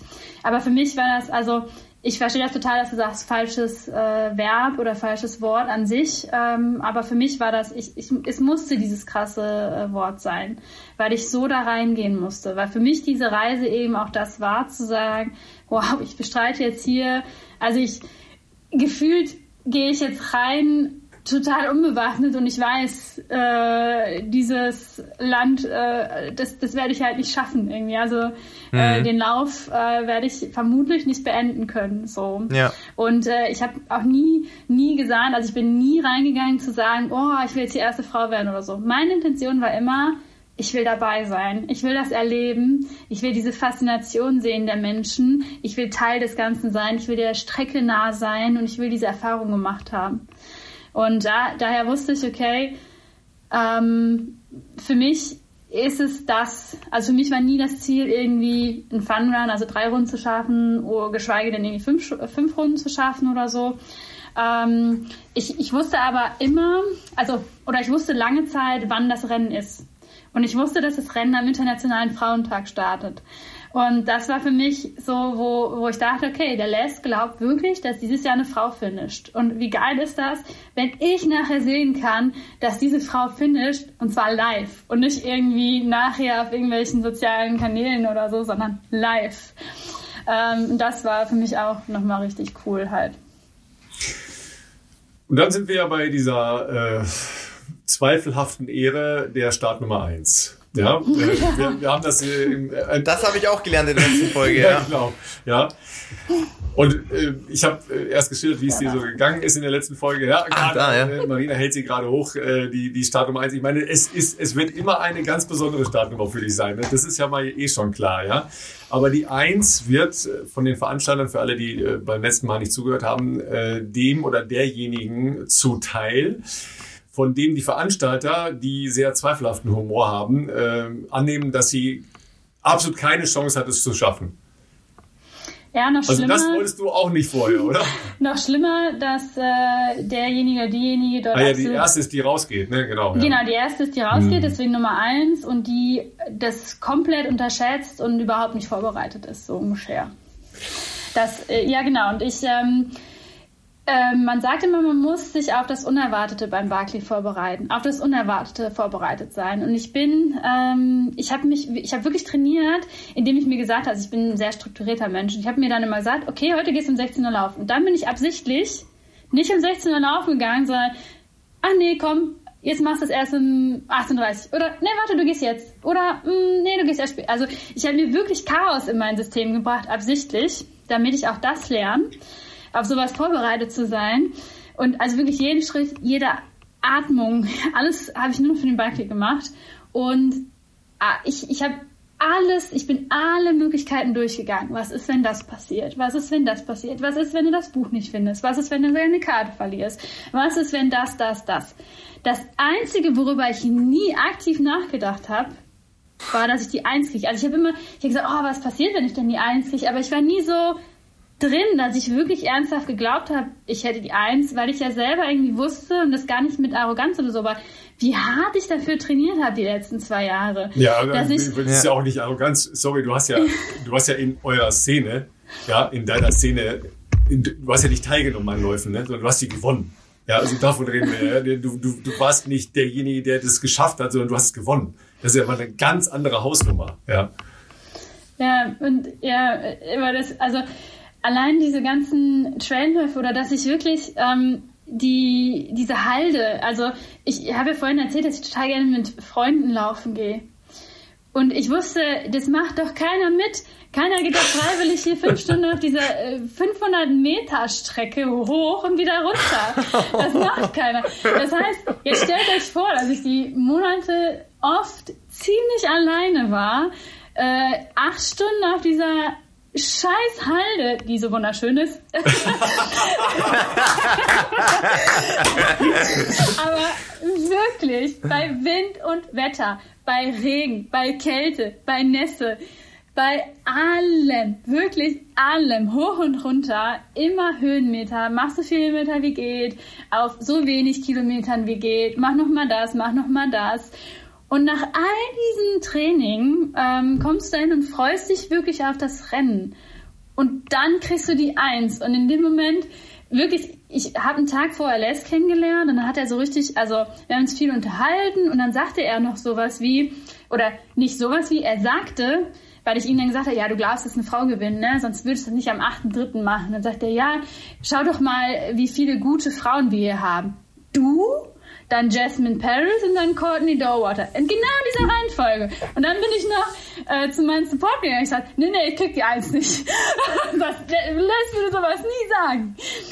Ähm, und dann wirklich, und dann gehst du da hin und dann kriegst du die Eins. Plötzlich stehen zehn Kameras vor dir und du, du stehst da und weißt, äh, denkst dir so, das, das kann jetzt nicht sein Ernst sein. Und wir haben vorher ähm, Läufer und Läuferinnen kennengelernt, die nicht annähernd so vorbereitet waren wie ich. Kann auch eine ähm, Taktik sein, alles gut.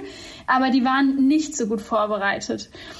Und selbst, also auch mit denen, die wir dort kennengelernt haben, die haben nachher rumgescherzt und gemeckert, weil ich überall meine Karte mitgenommen habe. Ich habe überall eine Karte hin mitgenommen und an allen Stellen, in denen wir waren, habe ich immer die Karte rausgeholt und geguckt, okay, okay, du musst jetzt ähm, dann bei dem Rennen, der alten Strecke geht's dann da lang und dann, ah ja, okay, ne? Und das ist schon alle immer gesagt, jetzt leg die Karte weg und so. Und dann kriegst du die Eins. Und alles, was du willst, ist in dem Moment einfach nur noch heulen. Weil, Kann ich verstehen, ja.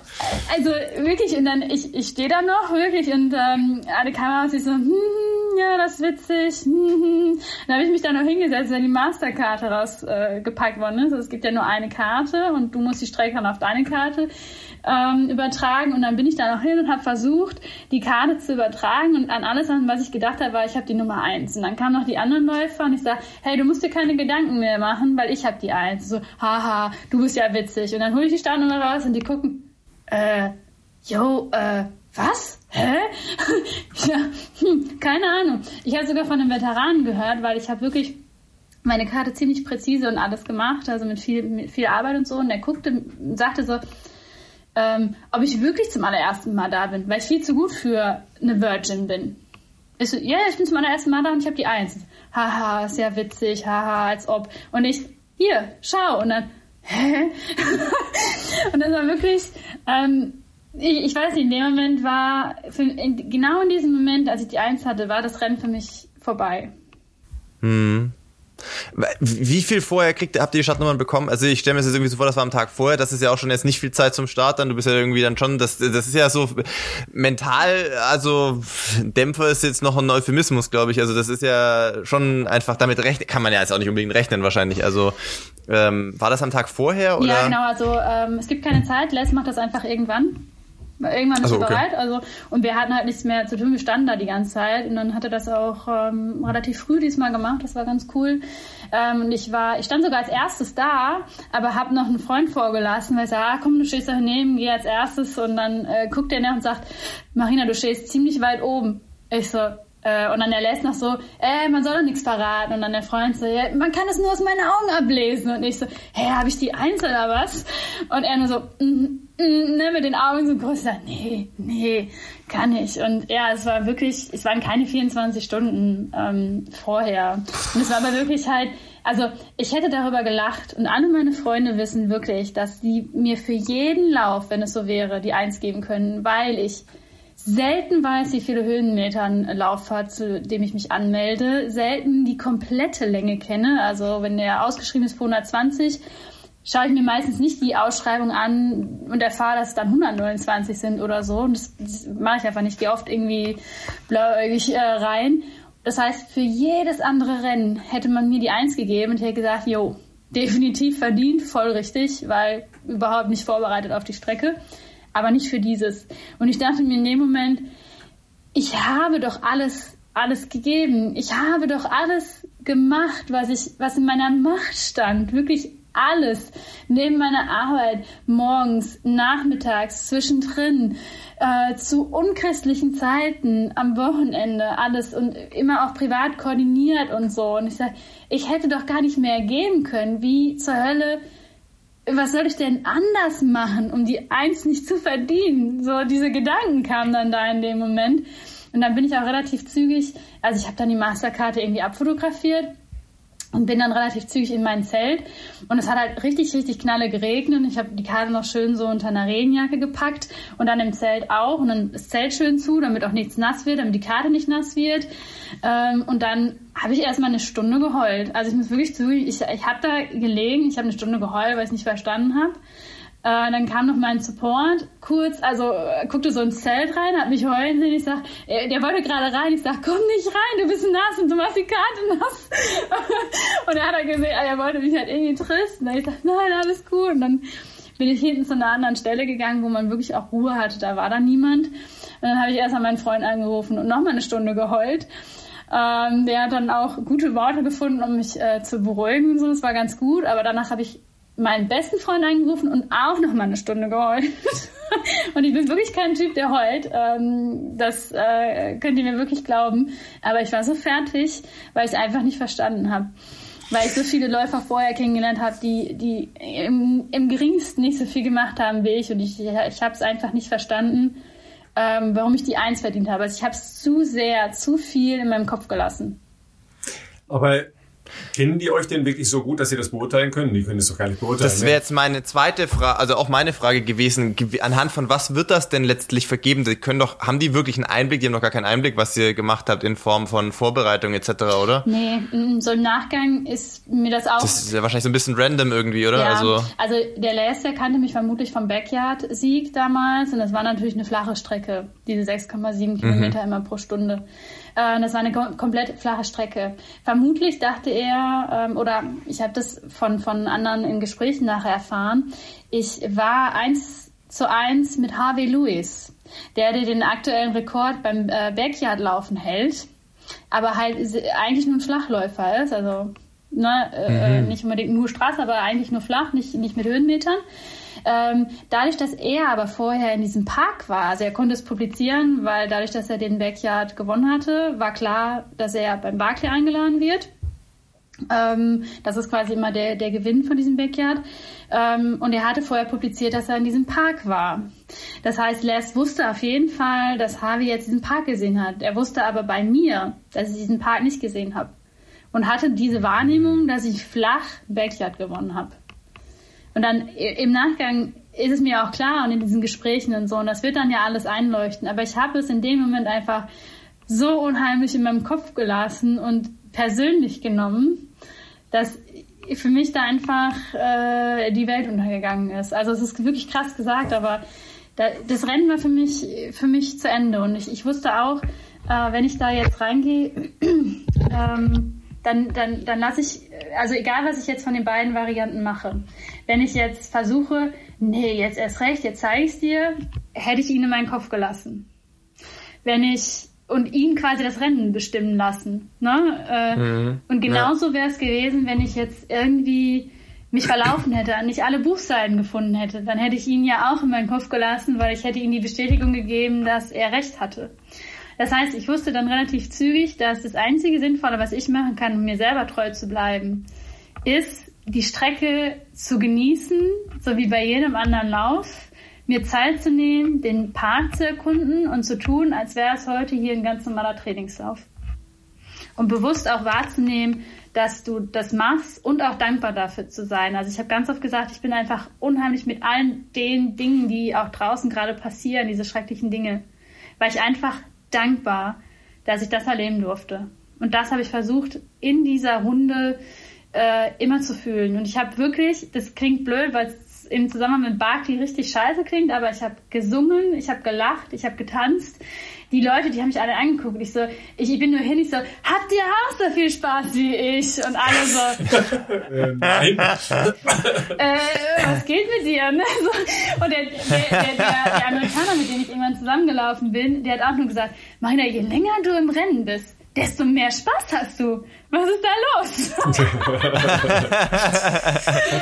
also man, man, muss natürlich sagen, dass es ja in den äh, Dokumentationen auch nicht so lange, aber ähm, einfach Auftritte der früheren Nummer eins äh, Geschädigten äh, gibt, die natürlich das Klischee komplett bestätigen. Ne, die dann halt irgendwie zwei, drei Meilen, vier, fünf Meilen geschafft haben und komplett entkräftet aufgeben mussten. Ja, und ich habe mich da auch bei ertappt, als ich das, äh, das erste längere Stück gesehen habe, dass ich gedacht habe, ja, also der hat schon zu Recht auch die, die Eins bekommen. Ja. Äh, in deiner Schilderung wird das natürlich jetzt ganz, ganz anders. Ja. Da bin ich dann eher wieder bei meiner Einschätzung, dass, ähm, dass diese Menschen, die das da veranstalten, schon auch einen stark diabolischen Charakter haben. Ne? Also das sind jetzt nicht nur Gutmenschen, ja, sondern die, die definieren Herausforderungen anders. Also äh, noch ursprünglicher, krasser, ja. Also als, als Herausforderung nicht, ja, kann man schaffen, sondern schauen wir mal, ob das überhaupt schaffbar ist. Und dazu gehört ja so ja. ein Move eben, eben auch, ja, weil ja. Äh, die kannten dich ja jetzt äh, nicht wirklich vorher, ja, aber es ist doch logisch, dass jemand, der mit, mit den äh, Erfolgen, wie du da hinkommst, ja, dass der vor den Kopf gestoßen ist, wenn er die Eins zugeteilt bekommt. Das ist doch vollkommen, also ich meine, das, ja. sensible Menschen könnten sich das vorstellen. Ja? Aber, Diabolische aber, Menschen nicht. ja. Aber ich habe auch noch gedacht, nee, Weltfrauentag, der gibt doch never ever eine Frau die Nummer eins. Ja, here we go. also so, ja, äh, was auch blöd, das hättest du nicht gedacht. Aber lustiger Funfact nochmal eben. Der Typ äh, in dem Film, das ist Tim Hardy, der ja die Nummer eins hatte. Ähm, der war 2019 nochmal beim Barclay und hat schon wieder die Nummer 1 gekriegt. Oh. Okay, dann hast du, dann hast du zumindest eine Erfahrung. Aber genau das, das kam mir natürlich auch irgendwie in den Sinn. Und ich dachte, okay, die glauben jetzt von mir, ich gehöre hier nicht hin. Weil ich habe doch gerade noch gesagt, wie, wie sehr ich mich hier zu Hause fühle und wie schön ich das hier finde und dass ich mich hier angekommen fühle und so. Und das war natürlich auch noch sowas. Und na, im Nachgang, äh, wir hatten eine richtig schöne Zeit noch, weil im äh, Camp dann irgendwie diese ganzen witzigen Stories auch nachher erzählt werden und äh, man einfach eine gute Zeit hat und so. Und da haben auch alle, die schon Jahre auch da sind, äh, gesagt so, hey Marina, also du hast doch bewiesen, dass du die Eins gar nicht äh, gerecht geworden bist oder du warst eine gute Nummer eins, um zu zeigen, ähm, dass du kein Human Sacrifice bist, ne? sondern dass du schaffen kannst und du gehörst hier definitiv hin. Ne? Äh, und das war ja. im Nachgang natürlich schön, aber das war also manchmal, ist, ich habe das natürlich alles noch gar nicht so krass verarbeitet. Ne? Also ich, ich, ich blicke wirklich immer mit einem Lächeln zurück, aber ich frage mich natürlich immer noch manchmal, wieso ich. Auf diese Frage ja. wird es nie eine Antwort geben. Aber ich frage mich, ich werde mich das auch lange Zeit noch fragen, wieso ich. Okay, irgendwann muss man auch Fragen unbeantwortet lassen, wenn es keine Antwort dazu geben kann. Aber das ist jetzt keine sinnvolle Antwort das wahrscheinlich. das ist jetzt äh, Küchenpsychologie, ja, sehr sehr weise äh, hier von meinem äh, Bürostuhl ausgesprochen. Aber ich kann schon, kann schon verstehen, dass das äh, natürlich dann trotzdem weiter in einem arbeitet. Das ist ja ganz klar. Ein beschäftigt, ja. Ja, definitiv. Also es waren Läufer da, die haben, die kommen vom Marathon. Also stell dir vor, Philipp, du bist jetzt beim Barclay Das ist unvorstellbar. Ja, aber so, so war das wirklich. Wir haben zwei kennengelernt, zwei Läufer, die genau das gesagt haben. Also ich, ich komme vom Marathon, laufe einen Marathon in 2 Stunden 30 und ich dachte, ich finde das hier mal ganz witzig. Und, okay. Also denkst du dann in dem Moment, ja, aber ich krieg die Eins. Ja. Na, so, äh, ja, also total irrational. Ne, es ist, ist einfach so, aber auch alles gut. Im Nachgang haben auch viele gesagt, so, ja, Marina, er weiß einfach, was für eine starke Persönlichkeit du bist. Und du kommst hier schon hin mit einem Lächeln und tanzt und machst Scherze und sagst, ey, eine Frau sollte diese scheiß Zigarette mal anzünden, ist schließlich Weltfrauentag. Ist klar, dass er einer starken Person diese Eins gibt, weil er ja weiß, äh, da passiert jetzt nicht so viel oder ne, irgendwie so. Hm. So, jetzt aber noch mal, jetzt nimm uns noch mal mit auf die Runde, weil du, äh, du hast ja ähm, dir dann ja nicht nur vorgenommen, äh, da trotzdem anzutreten, sondern äh, du wolltest ja jetzt die, die Runde genießen, hast du gesagt. Ne? Und du hast ja die, die Runde auch gemacht.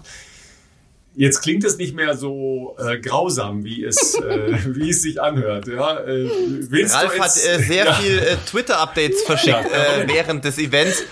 Und da dachte ich zwischendurch auch immer, okay, das klingt alles gar nicht gut, muss ich sagen. Es ist auch schon sehr früh nicht mehr so viele dabei. ähm, ja. Nimm uns mit, wie, also wie, wie, wie geht das los? Ja, ja. Also es gab eine, äh, es gab drei Stellen, die diesmal neu waren, die hat er verändert gehabt. Und du kriegst halt auch immer sechs Seiten Instructions, aber du musst mhm die Geschichte der Instructions kennen, um seine Instructions zu verstehen. Äh, da steht so was drin wie, es gibt zwei Bäume ähm, mit äh, einiges an Abstand und zwei Bäume haben äh, eine Öffnung unten und da ist ein Stein und unter diesem Stein ist das Buch zu finden. Also sprich, das gilt für jeden Baum in diesem verdammten Wald. Ja. und das sind die Instructions, die sind wohl bemerkt auf Englisch, aber auf Tennessee-Englisch. Also selbst Engländer müssten teilweise Wörter übersetzen. Also da stand was drin von Draw. Okay, Draw ist doch eine Zeichnung. Dann versuchst du es zu mhm. googeln und zu übersetzen. Ich will nicht sagen, ich spreche schlechtes Englisch. Das ist wirklich, ich, ich kann gutes Englisch sprechen. Ich spreche oft Englisch, aber Draw, hm, keine Ahnung. Dann, dann googelst du das und der, alles, was Google dir ausspuckt, ist auch Zeichnung. Und denkst du, okay, der wird nicht Zeichnung damit meinen. Also das fängt ja damit dann schon an, dass du sowas hast. Aber mhm. die Strecke an sich, ähm, genau, der Anfang war diesmal ein bisschen anders als früher. Äh, es hat er aber auch schon angekündigt, dass es Änderungen gibt. Wir wussten natürlich noch nicht wo, bis die Masterkarte raus war.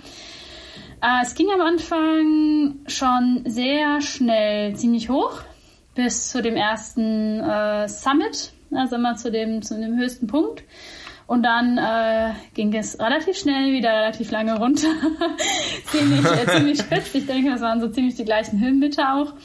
Ähm, und äh, das machst du quasi äh, die ganze Strecke lang. Und ich hatte mir mal, ähm, also ich hatte mir das dann mal angeguckt und so, und es sind ja nie, also offiziell sind es natürlich 20.00 Meilen, also 32 Kilometer, aber es waren jetzt so roundabout 44 Kilometer mit knapp 6000 Höhenmeter.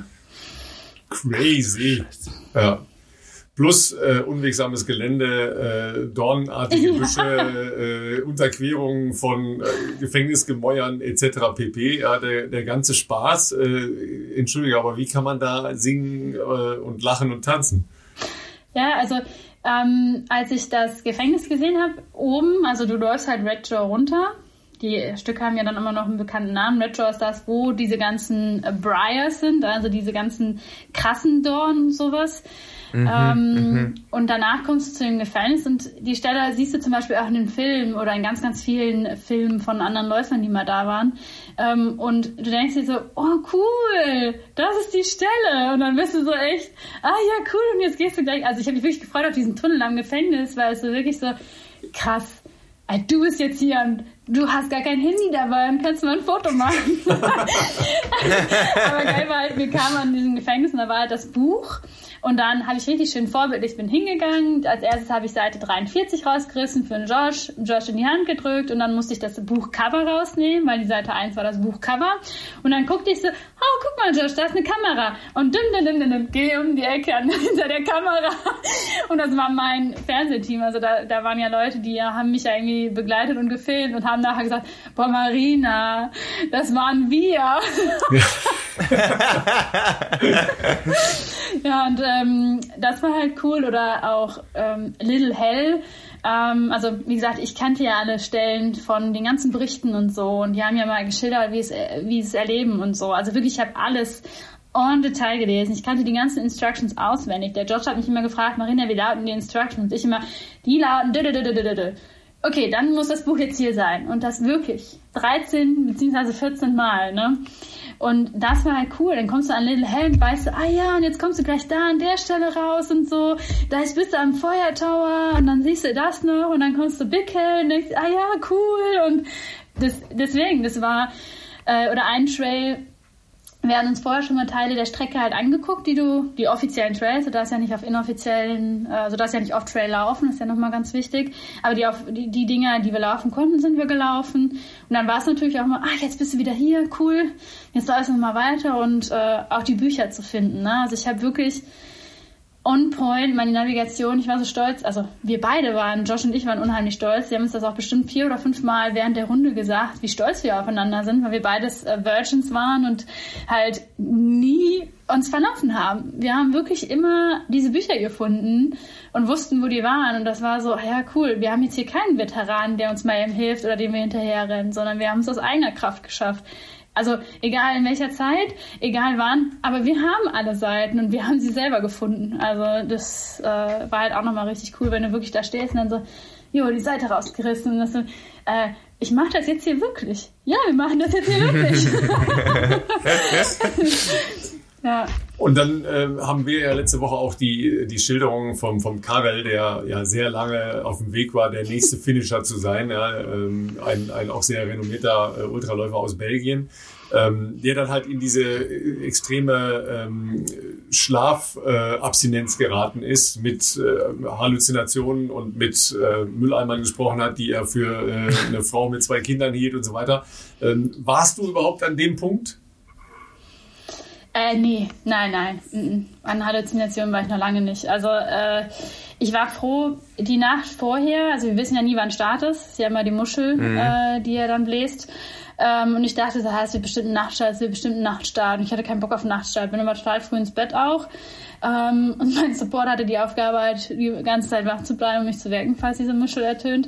Ähm, und dann bin ich irgendwann um 5 Uhr morgens wach geworden und ich guckte auf die Uhr und so, ah, Gott sei Dank kein Nachtstart. und dann, dann habe ich irgendwie noch mal eine Stunde gepennt und dann bin ich halt so gegen sechs aufgestanden und ich so, ah, irgendwie, nee, komm, du stehst lieber auf, trink schon mal einen Kaffee. Also falls da jetzt gleich was kommt, dann hast du wenigstens schon mal einen Kaffee getrunken und wenn nicht, legst du dich danach einfach nochmal hin. Aber du hast schon mal einen Kaffee getrunken. Und dann hat er ja relativ zügig äh, um 6.54 Uhr diese Mischel da, dann geblasen. Das war so, ja, gut, schon wieder alles richtig gemacht. Aber ich habe dadurch, ich habe bestimmt neun oder zehn Stunden geschlafen. Also ich war total ausgeruht. Äh, und das war halt auch eine tolle, coole Zeit, so um kurz vor acht zu starten. Ne? Deswegen, ich war an keiner Stelle müde oder mir fehlte auch keine Kraft oder so. Auch die Strecke, wie gesagt, also ich meine, ich habe sie genossen. Ich bin aber auch nicht gerannt gerannt. Ne? Für mich war ja mhm. dann eh, dass ich sage, nee, ich schaue mir das jetzt in Ruhe an und gucke alle Punkte an und so. Ähm, und dadurch tat die, die Strecke auch nicht weh. Also das war für mich alles voll in Ordnung. Sag mal, und an einer Stelle bin ich ja dann wirklich stutzig geworden und da habe ich dann doch gedacht, ah, ich glaube, sie hat doch den Verstand verloren zwischendurch, weil ähm, wenn man sich so in, äh, in deinen Bios äh, durchliest, was du normalerweise so für Musik hörst, um dich zu motivieren oder All-Time-Playlist oder sowas, dann ist das eher im, äh, sagen wir mal, Alternative Hard and Heavy Bereich unterwegs. Ja. Und dann, äh, dann lese ich da irgendwo, äh, dass ihr Time of My Life gesungen habt. Das kannte ich jetzt eher aus einem anderen Sinn Zusammenhang. Und da habe ich gedacht, okay, sie waren doch an der Grenze der Sauerstoffschuld. Ja, also wir haben vorher, als wir auf Big Hell waren, fing der Josh an, Highway to Hell zu singen. Das war auch geil. Ja. und wir hatten vorher, und das war ganz witzig, weil es, dann, es gab halt auch eine Buchseite, die hieß Hard Times. Und wir hatten vorher, wir haben uns vorher schon mal kennengelernt gehabt und ähm, dann hatte der Josh über eine Playlist erzählt, die er extra für den Barclay, also für das Barclay Training hatte hatte. Ich sag, hast du auch Hard Times von Paramore da drauf? Nee. Und dann haben wir uns diesen Song angehört und der ist nachher dann auch so zu dem, zu den äh, Oldtimern oder Allstars quasi dann gekommen, dieser Song, weil er einfach super passte. Und bei Time of My Life, äh, das war halt so am Ende so, Josh, welchen Song sollen wir hören? Welchen sollen wir noch singen zu Ende? Äh, ich weiß nicht. Aber Josh, ich habe einen. Und dann fingen wir halt einfach an, diesen Song zu singen. weil das halt so richtig passt, äh, ne? so mit allem drum und dran. Ja. Uns fallen jeden Tag auch nochmal neue Songs ein, die da reingehören irgendwie. also jetzt unterm Strich muss ich sagen, klar, die, äh, die Nummer eins, äh, die hat dich genockt, ja, die beschäftigt dich auch noch, habe ich das Gefühl, ja. Aber ansonsten war das ein Erlebnis und jetzt nicht so, dass du sagst, oh mein Gott, oh mein Gott, ja. Aber wenn ich die Doku sehe, denke ich, oh mein Gott, aber ich habe äh, unglaublichen Respekt vor diesen Persönlichkeiten, äh, die da, die da starten, weil was du gesagt hast, diese diese Auseinandersetzung damit und überhaupt die, den Kopf zu haben, ähm, sich da auf eine zweite, dritte, vierte äh, und fünfte Runde zu begeben, finde ich unglaublich. Ja. Definitiv, ja. Ja, also alle Geschichten, alle, jeder, äh, jeder, der sich seinen eigenen Ängsten stellt, und das ist es ja da, ne, sich dem auch einfach stellt, zu sagen, ich habe hier eine große Wahrscheinlichkeit, dass ich verliere und dass ich es nicht schaffe und ich versuche es aber trotzdem, ist ja allein schon unheimlich mutig und beeindruckend, dass sie das machen. Ne? Ähm, und da, da war es doch so, also jeder, der es irgendwie geschafft hat und auch nur kurz vielleicht auch rausgegangen ist, der war halt schon ein Held, ne? Weil er hat es probiert. Also es ist ein bisschen wie, äh, jetzt können wir die Schleife zum Thai-Boxen dann äh, noch drehen, wie in den Ring zu steigen. Der, der ja. größte Teil bei so einem Kampf ist nicht der Kampf an sich, sondern den Mut zu haben, in diesen Ring zu steigen, weil du so unheimlich Schiss hast und so nervös bist, vorher in diesen Ring reinzugehen. Und so ähm, kann man sich das beim Barkley vorstellen. Also mir ging es gut, ich war tatsächlich überhaupt nicht nervös. Für mich, ich habe immer so, das ist jetzt ein Rennen, das ist jetzt ein Rennen, das ist jetzt ein Rennen so gedacht. Ähm, aber allein diesen Mut halt eben dann aufzubringen, zu sagen, ich stelle mich jetzt dahin, ne? ich mache das jetzt hier, ähm, finde ich halt beeindruckend grundsätzlich. Und da waren sehr viele inspirierende Menschen dabei. Und auch Karel, Karel kam später zu mir Emily war viel deutlich ausgeruht als er, aber er kam nachher zu mir und hat mich gefragt, so, ja, und wie war's? also, ja, Karol, ich habe auch von dir gehört. Das war spannend. wenn man, wenn man von, vom Sheriff, der zum Glück ja wissend war, ja, zurückgebracht wird ins Camp, ist halt auch eine Art, ne, ja. Und wenn man äh, ziemlich close davor war, die Nummer 16 zu werden, ne, ever, ever, das ist, das ist schon ja. auch harter Move, ne? Ja, ja. das schaffen können, definitiv, ja. Aber da waren Stories auch dabei. Also ich meine, ihr habt die meisten wahrscheinlich auch auf Twitter von, äh, vom Keith äh, verfolgt, aber auch mit in den Instructions steht halt, licking the skillet is optional, also dass man an so einem Stein lenken kann. Und der Tomo, der ging ja dann hin zum Les und sagt, ey Les, I licked the skillet. Und er so, you did what? und dann fragte einer, why, why should somebody lick the skillet? Und dann der Les nur, why should somebody run the Barclay? okay, aber das ist ja die Gegenfrage, die kannst du ja, die kannst du ja für alles auf der Welt benutzen. Ja? Also das ist ja, das, stimmt. das klingt halt einfach schon relativ sagen wir, verrückt ist das falsche Wort. Ne? Anders. Ja.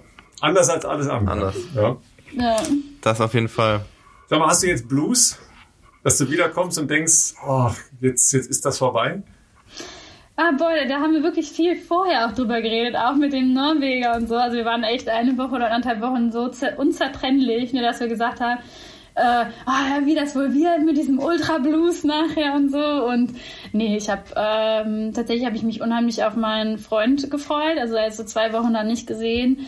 Ähm, das war so, ah oh, ja, wieder in die Arme schließen und sich wieder sehen. Ähm, und ich habe jetzt gerade so viel Arbeit tatsächlich noch. Das finde ich aber auch positiv gerade. Also ich, ich, liebe meinen Job wirklich ähm, und habe halt total viel Spaß und wieder ganz, ganz viel gerade zu tun ähm, dass ich gar nicht so viel darüber nachdenke, so von wegen, ah ja, hm, das glaube ich auch gut so, weil sonst hätte ich, glaube ich, diesen Blues. Also ich habe nach dem Tor lange gebraucht, um wieder irgendwie Klingt blöd, aber ins Leben zu finden. Das ist dann echt so als mhm. Ultraläufer ist das schwer, diesen Alltag zu leben, wenn man Ja, aber was, was du geschildert hast, alleine unter ja. Italienern, da kann man schon mal länger, länger mal dran drunter leiden.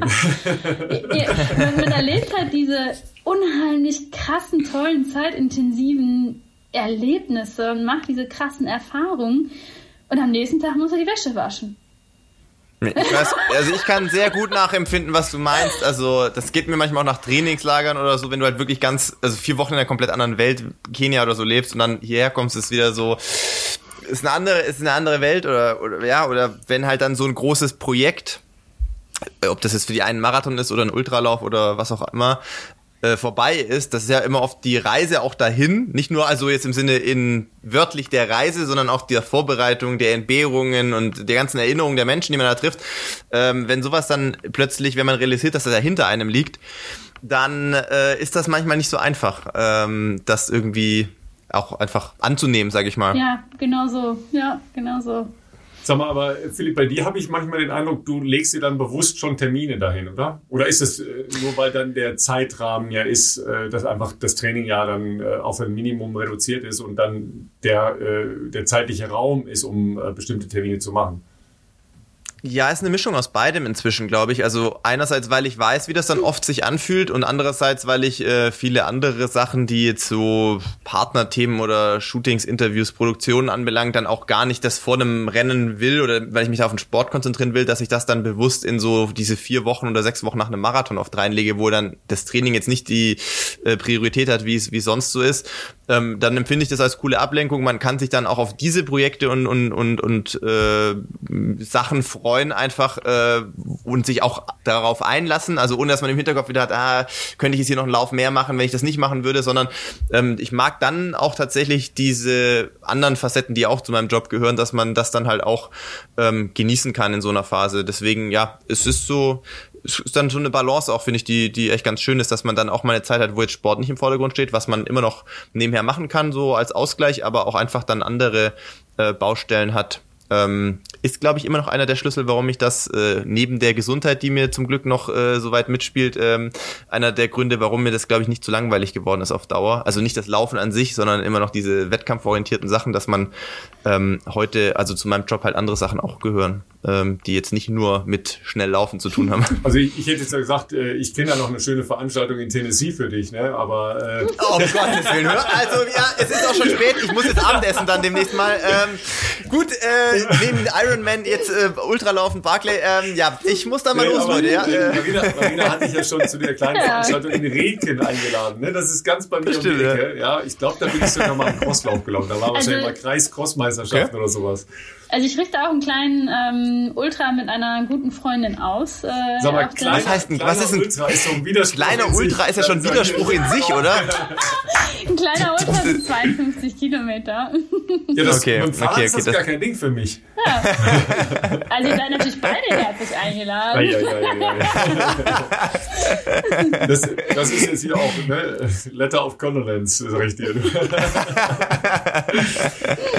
War wieder super, super spannend. Ja, äh, wir haben ja, sehr, sehr äh, fasziniert zugehört und, und versucht mitzuerleben, äh, was du erleben äh, durftest, wolltest, konntest, musstest. Ja, such dir das Verb in diesem Fall selber aus. Ja.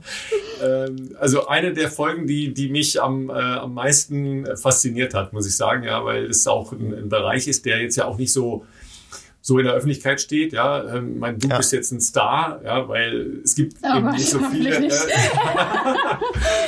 Äh, äh, nicht so viele, die, die sich ja überhaupt in diese Bereiche be bewegen und bewegen äh, können. Aber ähm, das war sehr, sehr, sehr, sehr spannend. Vielen Dank. Sehr, sehr gerne. Ja, großartig. Also das wird Folge 97. Äh, wir haben tatsächlich doch schon ein bisschen was gemacht in den letzten knapp zwei Jahren. Ähm, aber auch bei mir war das eine der Folgen, auf die ich mich echt gefreut habe. Auch, wie gesagt, wegen der letzten zwei Folgen, weil ich da in so eine komplett neue Welt äh, so ein bisschen äh, reingeworfen wurde auch und ähm, ja, ist natürlich äh, ein Highlight, wenn man da jemanden hat, der das äh, nicht nur miterlebt hat, sondern das natürlich auch so bildlich äh, uns uns schildern konnte. Vielen Dank für deine Zeit schon mal. Wir werden natürlich Marinas Profil, äh, Insta-Profil hier mal bei uns in den Show Notes verlinken.